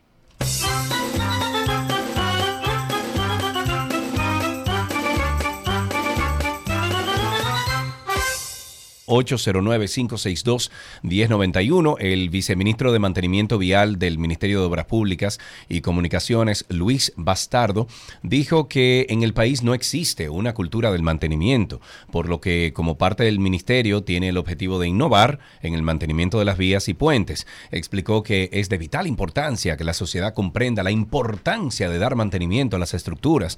Con frecuencia las personas solo recogen o reconocen la importancia del mantenimiento de un puente cuando, cuando su junta falla. Es necesario dar mantenimiento a la junta, al igual que se hace con un vehículo para garantizar su vida útil. En relación a las vías, argumentó que están diseñadas en función del tránsito y que a medida que el tráfico del país aumenta, la vida útil de las vías disminuye. Por lo tanto, también es necesario darle mantenimiento. Ahí tenemos en la línea Junior. Adelante, Junior, cuéntanos. Hola, buenas tardes. ¿qué tal? Bienvenido. ¿Todo bien? ¿Todo en orden? Sí, fíjate, primero darle gracias. ¿Me escuchan? Perfectamente, adelante. ¿Me puede escuchar? Sí, señor. Ok. Primero que todo, darle, darle gracias a Dios por la agüita que está cayendo aquí en, el- en, la avenida Amén. ahora mismo, porque realmente hacía mucha falta. Y, y me gustaría iniciar con ustedes alguna campaña de concientización del ciudadano, ya que estamos en, en, en apoyar el Intran. Y es de, del uno por uno. El uno por uno es un paso tú y un paso el, el, el otro conductor. Para poder, como todos tenemos derecho a acceso a, a- a la- carretera, eh, yo pienso que eso sería una, una motivación para que eh, se, da- se dinamice más. Lo que la- usted dice es completamente cierto, el tránsito. Gracias por su llamada. Eh, lo que usted dice es cierto y en países desarrollados como por ejemplo Alemania, que, mm, eh, bueno, he tenido parte de mi familia que vive ahí, una de las cosas que le sorprendía era que de manera natural y civilizada usted estaba en una intersección y ya eso estaba como, eh, eh, es un hábito que se crea. ¿El qué? Pasa uno, pasa Sí, otro del otro lado, pasa eso- uno. pasa- eso- no, eso- aquí es el egoísmo No, y no, rampante. y no es eso. El que llega primero, o sea, el que llega primero es el que sigue. Exacto, y el que está en una rotonda tiene preferencia, o sea, hay cosas que se cumplen. En nuestro país, el dominicano es muy egoísta manejando y si puede cerrar una interse- eh, intersección, pero él ir delante siempre va a ser así, Así lamentablemente. es. 809-562-1091, 809-562-1091 y 809-200-1091 es el teléfono aquí en 12 y 2. Por segunda vez, decenas de empleados del Metro de Santo Domingo realizan este jueves una marcha en demanda de pagos de prestaciones, mejores condiciones laborales y reposición de empleados desvinculados. Recuerda que tú y yo hablamos de eso y dijimos, bueno, pero sí, pero ¿por qué se van? ¿Cuál es el motivo? ¿Por qué los desvinculan? no están trabajando, pues bien hecho. No, y pero si- es una cosa irregular. Y si están exigiendo algún problema que existe dentro de la institución, no es lo correcto No, que los desvinculen. Al contrario, es correcto que el director de la OPRED diga, espérate, eh, estamos mal, espérate, vamos a escuchar. O sea, vamos, vamos, estos son los colaboradores nuestros. Claro. Bajo la lluvia que se registra en este Distrito Nacional, que ayer anoche cuando yo venía para acá, para la capital, fue un palo, eh, pero un palo de luz. Y después el cielo se pintó, fue como un Sí, aguacero. y los colaboradores iniciaron una marcha desde la avenida 27 de febrero con Máximo Gómez para dirigirse al Palacio Nacional. Eh, bueno, tenían cornetas, tambores, pancartas. Los eh, supuestos desvinculados en la marcha vociferan- vociferaban o voceaban. Esta lucha llegará hasta el Palacio Nacional. El 29 de junio, una comisión fue recibida en el Palacio Nacional por un viceministro de la presidencia con el objetivo de canalizar las peticiones y les informó que en una semana obtendrían respuesta, pero no fue así, según expresó Jennifer Pérez, que es una de las integrantes de la marcha. En la línea, Cristian, con nosotros. Cuéntanos. Buenas tardes. Bienvenido. Es para saber si los legisladores de nosotros, cuando ellos no van, ¿verdad? Se le debería descontar. Eso se También sabe- debería ser así. Exacto. Pero entonces, deberían, eh, si se le hace el depósito de las dietas, que a ellos les reportan cada vez que hacen un viaje a participar en esas reuniones. Y respondiéndole a un compañero que preguntó de, de los legisladores que son corruptos, eh, yo pienso que ellos ellos son buenos, pero lamentablemente no sirven. Ok. Wow, ok.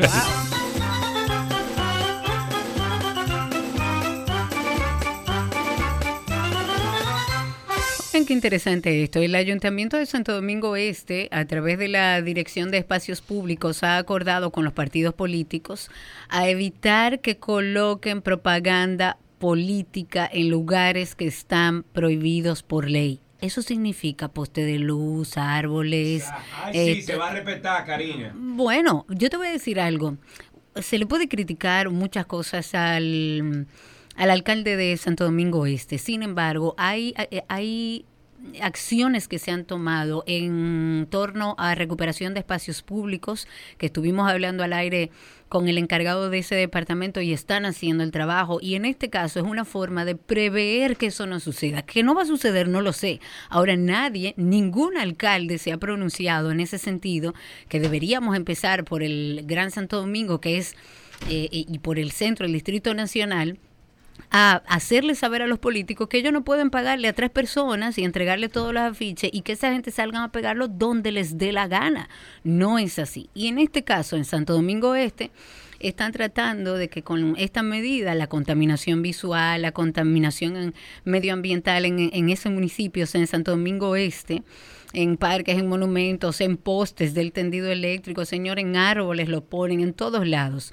Pues en esta reunión que estuvo encabezada por el mismo alcalde Manuel Jiménez, participaron representantes de varios partidos. Ahí estaba de la Fuerza del Pueblo, Frente Amplio, el Revolucionario Moderno, el Revolucionario Dominicano, Alianza País, y ellos acordaron cumplir con esta disposición del ayuntamiento por el bien de Santo Domingo Este y cumplir con la ley, porque usted no puede, si puede un político poner una propaganda en un poste de luz, yo mi próxima obra la voy a anunciar y a promover de esa manera y nadie me puede decir Y nadie nada. te puede decir nada. Porque tú pusiste un. Bueno, no. Tú intentaste poner unos carteles y te dijeron que no, no iban ahí y tú no lo pudiste poner. No, nunca. No, no, tuviste que pagar publicidad. Exactamente. Ok, ¿no hay más llamadas, Chiqui? ¿No? ¿Negativo? Vamos a dejar a tránsito y circo hasta acá.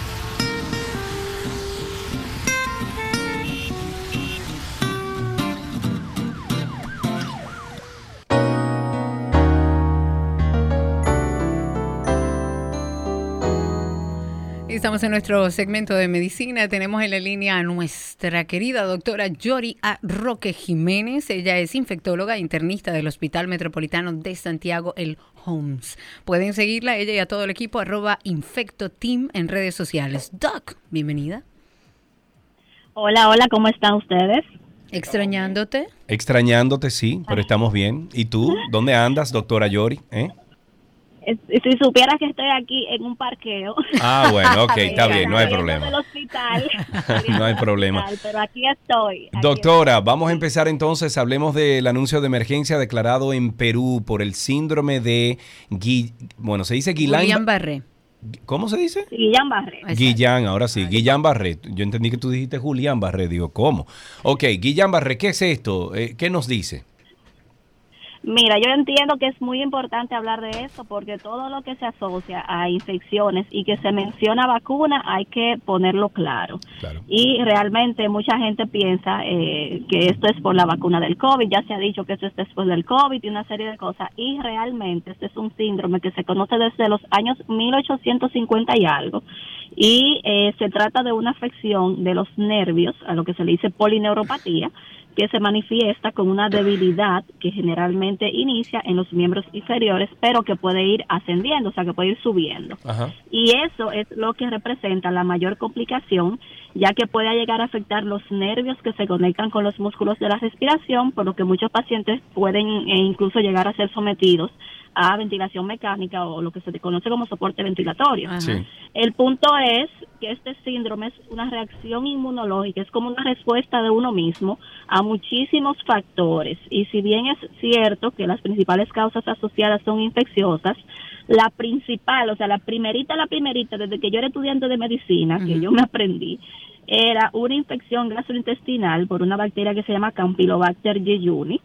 Esa es la más asociada, pero también otras muchas, por ejemplo, infección por citomegalovirus, que es un herpes, infección por influenza, VIH, por supuesto COVID, eh, entró a ese grupo, eh, Zika, y también muchas vacunas, y también otra de las que yo me sabía antes de COVID era eh, la vacuna de la influenza, incluso se hablaba de la De la vacuna de la vacuna de varicela. Claro. Exactamente, y obviamente ahora la vacuna del COVID, pero no todas las vacunas. Eh, habla específicamente de las que usan un vector de adenovirus. Ustedes se, se recuerdan de AstraZeneca y la de Johnson Johnson, son las que se han asociado. Ok. Entonces son muchísimas causas eh, que lo puede llegar a, a desarrollar o asociarse, pero no se sabe como que qué paciente podría llegar a presentar este síndrome. Eh, en Perú, eh, que se han asociado o se han eh, eh, identificado más de 200 casos a lo que va a la fecha en los últimos meses, eh, se ha visto una relación con justamente la bacteria que mencioné antes, Campylobacter jejuni. Okay. Y se piensa que esto por los cambios que está pasando ahora atmosféricos, todo lo que está sucediendo con el calentamiento, el fenómeno del niño, que ustedes saben que muchísimas eh, infecciones eh, están emergiendo de nuevo y que se cree que esto sería lo que está pasando allá. Ok, ¿y qué es eso, cambiando de tema, doctora? El ejercicio, o sea, el ejercicio físico, literalmente borra el riesgo genético de desarrollar diabetes. O sea, si yo hago ejercicio todos los días o cuántas veces a la semana, ¿esto es así?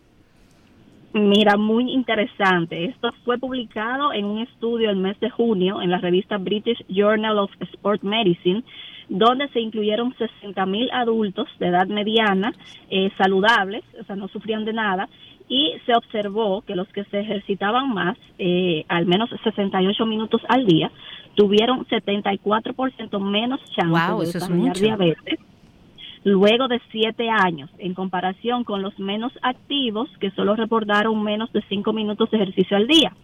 Esto, eh, como tú preguntabas, se demostró incluso en aquellos con un alto riesgo genético. Ustedes saben que la diabetes tiene que ver con factores genéticos.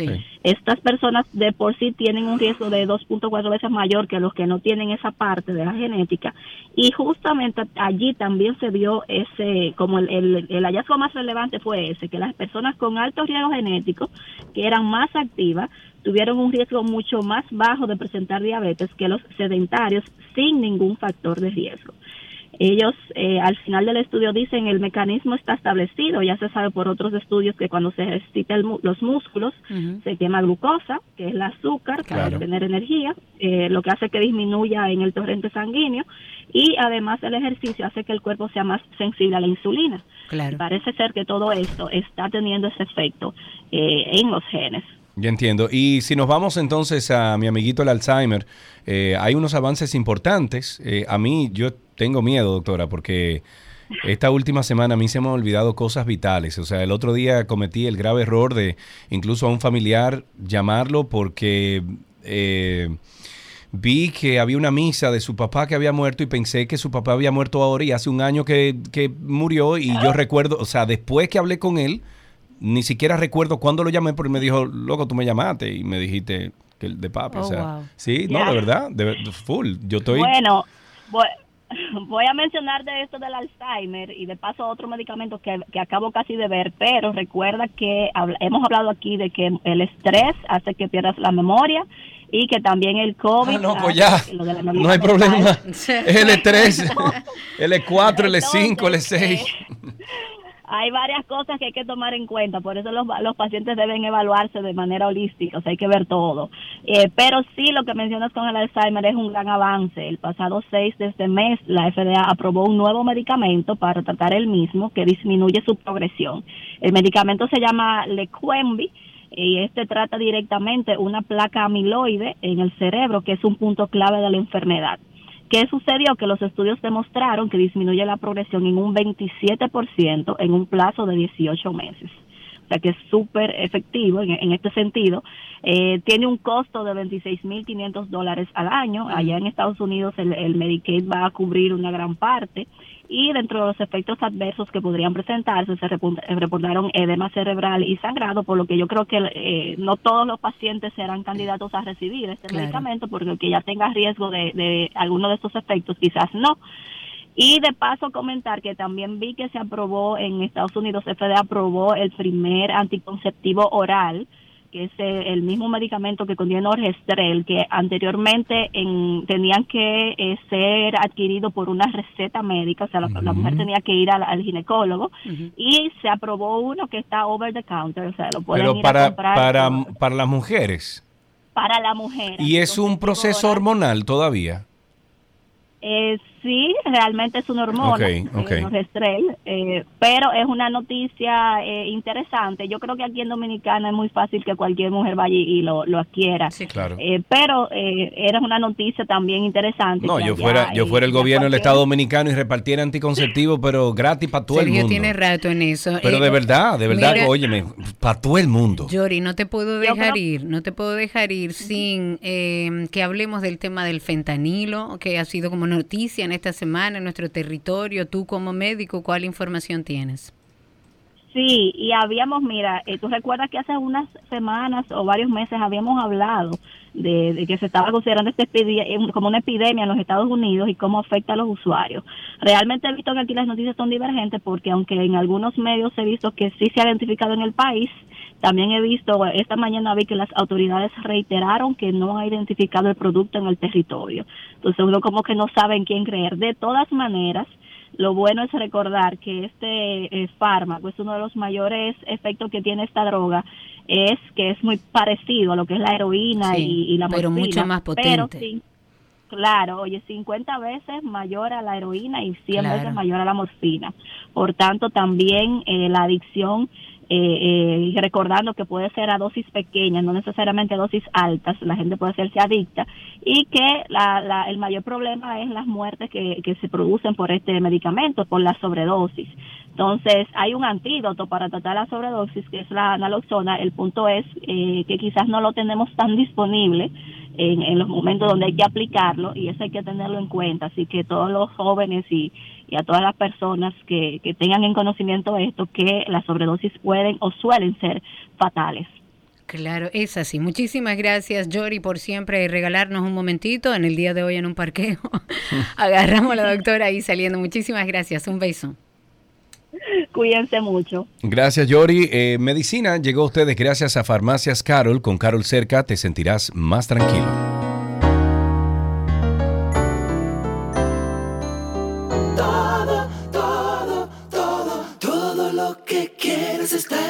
Está en 12 y 2. Let's go. Let's go now.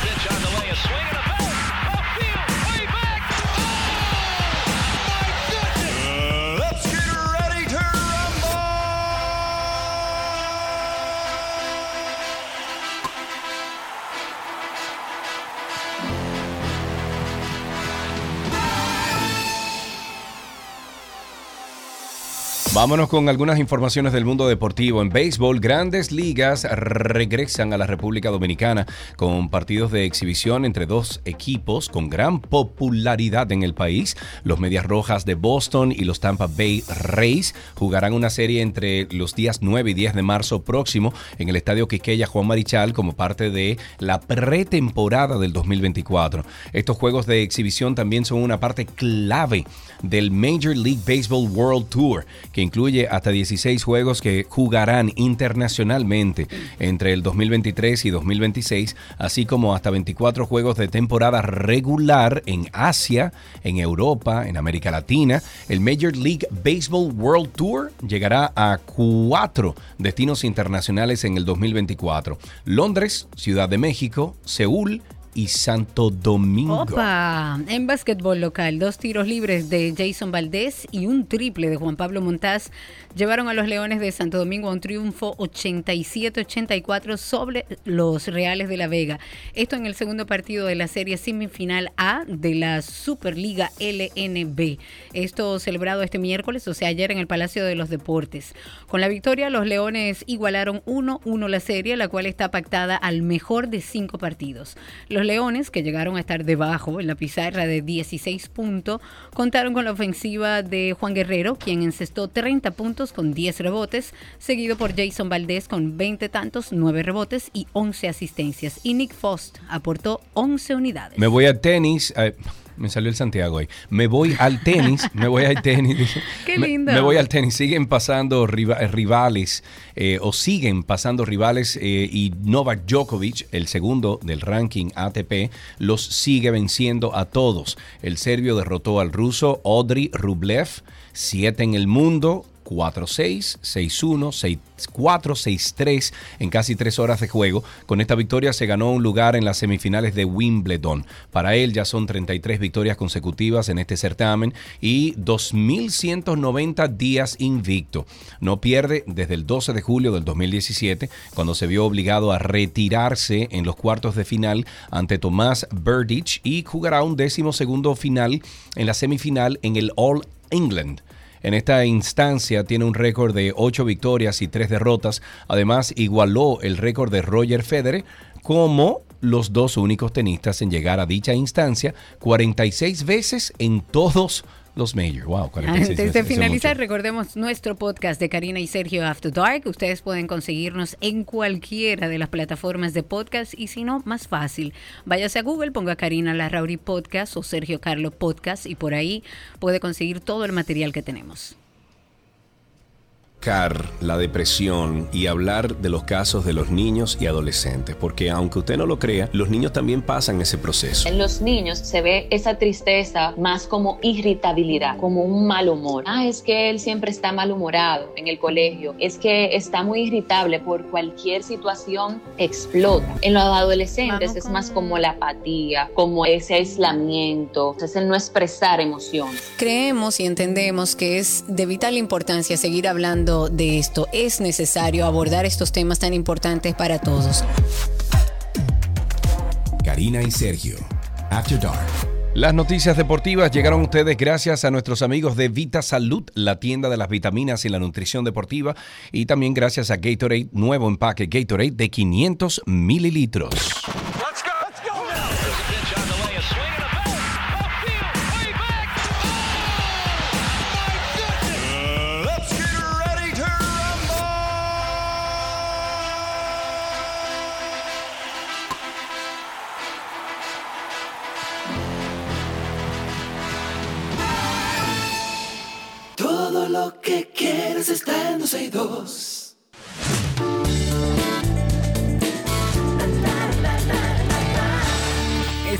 Entretenimiento. La fiscalía pide una condena de cinco años de prisión. CNN en español. Estamos en noticias. Sí, pero. No es así que se lee. Bueno, pero pareciste casi. es más, me voy para CNN. Radio 1000. Es más, Casi, Fernando casi. Hasbun, llámame, que Ellos- lo que quiero es hacer ellos noticia. no te ahora. van a aceptar Vamos a con poner eso. un programita. No te van a aceptar con esos labios. Ah, no me lo quito con alicate. eso, no, eso no es problema. lo que vale la voz. Ok, vamos a ver si le damos otra entonación. La fiscalía pide Ahora una sí, condena sí. de cinco años de prisión para el cantautor Diego El Cigala. Qué Oh, barbaridad. ¿Cómo así? Esto por cinco delitos de maltrato habitual físico y ves, psíquico. que no, hacia no son pareja. solamente los urbanos. No, pero definitivamente. Bueno, pero que, estaban no. diciendo, no, que los urbanos, a lo mejor hay más, hay más casos entre los urbanos que se saben. Exacto. Pero según un documento que fue emitido por el juzgado, la fiscalía explica que Diego El Cigala y su pareja mantuvieron una relación evidentemente sentimental, de unión libre durante casi seis años, de la que nacieron dos hijos. Según la fiscalía, dentro de esta relación, el cantante desarrolló de forma continua comportamientos hacia la mujer de predominio, control, menospreciándola, dejándola, golpeándola y creando un clima de dominación que provocó en la misma, o sea, en la mujer, un estado permanente de temor y subyugación. Este temor, según la fiscalía, hizo que la mujer ocultara episodios violentos a las personas que integran su entorno más cercano, familiar, de amistad y que sintiera miedo a denunciar los hechos. Y de manera recurrente, Diego El Cigala, según la fiscalía, se dirigía a esta mujer con insultos. Como una forma más de dominación, el acusado ejercía un férreo control económico, fiscalizando todos los gastos y las cantidades de dinero de las que la mujer podía disponer, llegando incluso a obligarla a abandonar el domicilio familiar tras sus peleas y amenazarla con quitarle a sus hijos, lo que generaba una permanente sensación de angustia. Me voy con una noticia de Rod Stewart. Dijo durante su último concierto, pero oigan lo que dijo, durante su último concierto, que aún le queda mucha pólvora adentro como para decir adiós a los escenarios o a la vida. En un concierto que el músico de 75 años ofreció anoche en la ciudad de Madrid, España, el músico dijo ante una audiencia compuesta por aproximadamente 12 mil personas que retirarse es una realidad muy poco probable.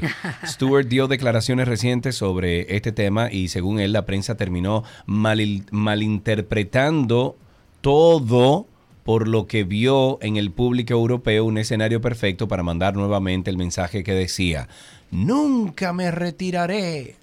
Fui, fui enviado a la tierra para ser un cantante. Muy bien. Y es lo que seguiré haciendo mientras Dios lo permita. Arranque, maestro. Y él, Requetín, requetín, requetín. Ok, Matt Damon se ha convertido en uno de los actores más rentables de los últimos años, ya sea con blockbusters repletos de acción, con thrillers psicológicos, con historias de ciencia ficción, incluso con dramas muy profundos.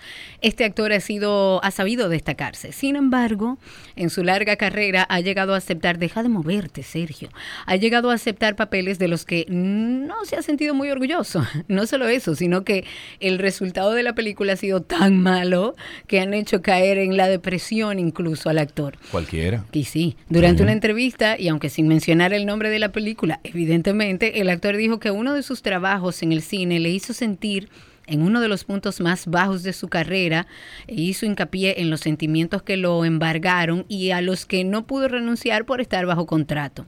Dice, a veces te encuentras en una película que sabes que quizás no sea lo que esperabas que fuera y sigues haciéndola. Recuerdo que a mitad de la producción, cuando aún te quedaban meses para terminar y has llevado a tu familia a algún sitio y le has causado inconvenientes, mi mujer me levantó porque caí en una depresión del tipo, ¿qué he hecho? Mira, tú sabes que revisando ahí los mensajes directos, Twitter, etcétera, nos han mandado muchísimos videos. ah. No, no, no, eh, búscalo ahí en tu, en tu celular Ajá. para que lo puedas poner, porque es verdad que se oía la voz de Leonel encima de nosotros en Santiago y ¿En todo. serio? Sí. Leonel, Leonel, no haga eso. Eso es ilegal. nuevo. Uno de nuestros oyentes, Ricardo Blandino, invita a la nueva exposición de arte llamado Colectivo Mata Hambre, en el cual se plantean temas de interés social. Así que para conocer más sobre el colectivo, Mata Hambre. Los eh, invitamos a todos ustedes a asistir este jueves a partir de, la, a partir de las 6.30 de la tarde en el MDFC Galería. Así, ok. Avenida Bolívar 1056.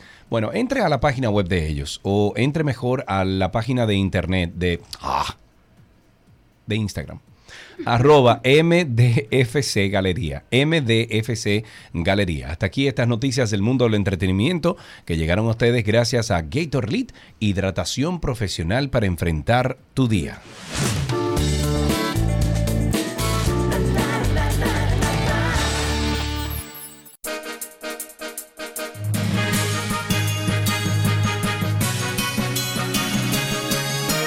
Además, Karina, eh, vamos a entrar en noticias, pero además, Karina, en un grupo fuerte de empresarios de Santiago quiere hablar con nosotros para nuestro proyecto presidencial. Ajá. Le dije que podemos hablar con Pero es que ellos. yo no tengo ningún proyecto. Sí, Sí, no.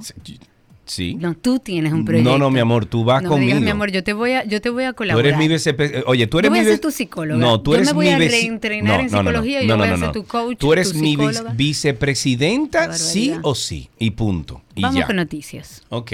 Denuncian que los con- constantes cortes eléctricos registrados en los últimos días en Santiago han generado problemas en el suministro de agua en la unidad de diálisis del Hospital Regional Universitario José María Cabral Ibáez, generando problemas para ofrecer ese servicio a los pacientes. Según el director médico de este centro de salud, em, cuando se va la energía, se disparan los interruptores de la bomba que lleva el agua a dicho espacio. Y yo me pregunto, Mi mismo.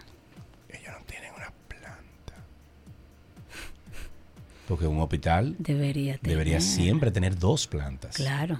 No Una puede faltar. Y, y alternarla. Claro, Guau, guau, guau, guau. claro. En otra noticia, la dominicana Yerquisia Solángel Valenzuela Almonte solicitan extradición por Francia. Perdón, creo que pronunciaste ese nombre mal. No, Yerquisia. Ah, ella se llama Yerquisia. Sí, sí. Pero que le dicen. Solángel, ¿no? No lo sé. La dominicana Yerquisia Solángel Valenzuela, solicitada en extradición por Francia en relación al reciente desmantelamiento en ese país de una red ¿Cómo de se dice trata. Yerquisia en Ay, francés? Ye- Ye- Yerquisia. Yerquisia. Yerquis. Yerquisia. Yerquis Solange. Alan es bueno en el francés. Vamos, Vamos a ver, Alan. di Alan, ¿cómo se diría Yerquisia? en-. ¿Cómo? Claro, pues su apellido francés. Dilo, dilo ahí en el micrófono. Dale, Alan, hombre. Jackie. Ok. Eh, eh, ahora en serio, eh, había dicho que ha sido detenida ahora en la República Dominicana. Ella está siendo acusada por Francia de trata y tráfico de personas. En un comunicado, la Procuraduría dijo que Valenzuela será extraditada a Francia para ser procesada penalmente. ¿Cuál será la procedencia del nombre? O sea, Mira, sería interesante ver, a lo mejor tiene com- alguna- No, no, la composición etimológica de Yerquisia. Su nombre compuesto. Exacto. Exacto. Bueno. Próxima noticia. ¿Tú has escuchado el nombre de Yerquisia? Él va a seguir, él va a seguir. Un nombre, un nombre exquisito, eh, eh, eh, una- un nombre sí. Eh, moradores de las comunidades Juan de Sena y la batería de la provincia Pera- Peravia denunciaron que la empresa de generación hidroeléctrica dominicana EGG EGG inició la construcción de un pequeño puente que une a ambas localidades, pero que luego abandonó la obra. Según dijeron a través de un comunicado enviado este jueves, los trabajos fueron, los trabajos, perdón, fueron iniciados hace aproximadamente tres meses y jamás han vuelto por ahí. Fue una cita que dije así. Jamás han venido por aquí. Jamás.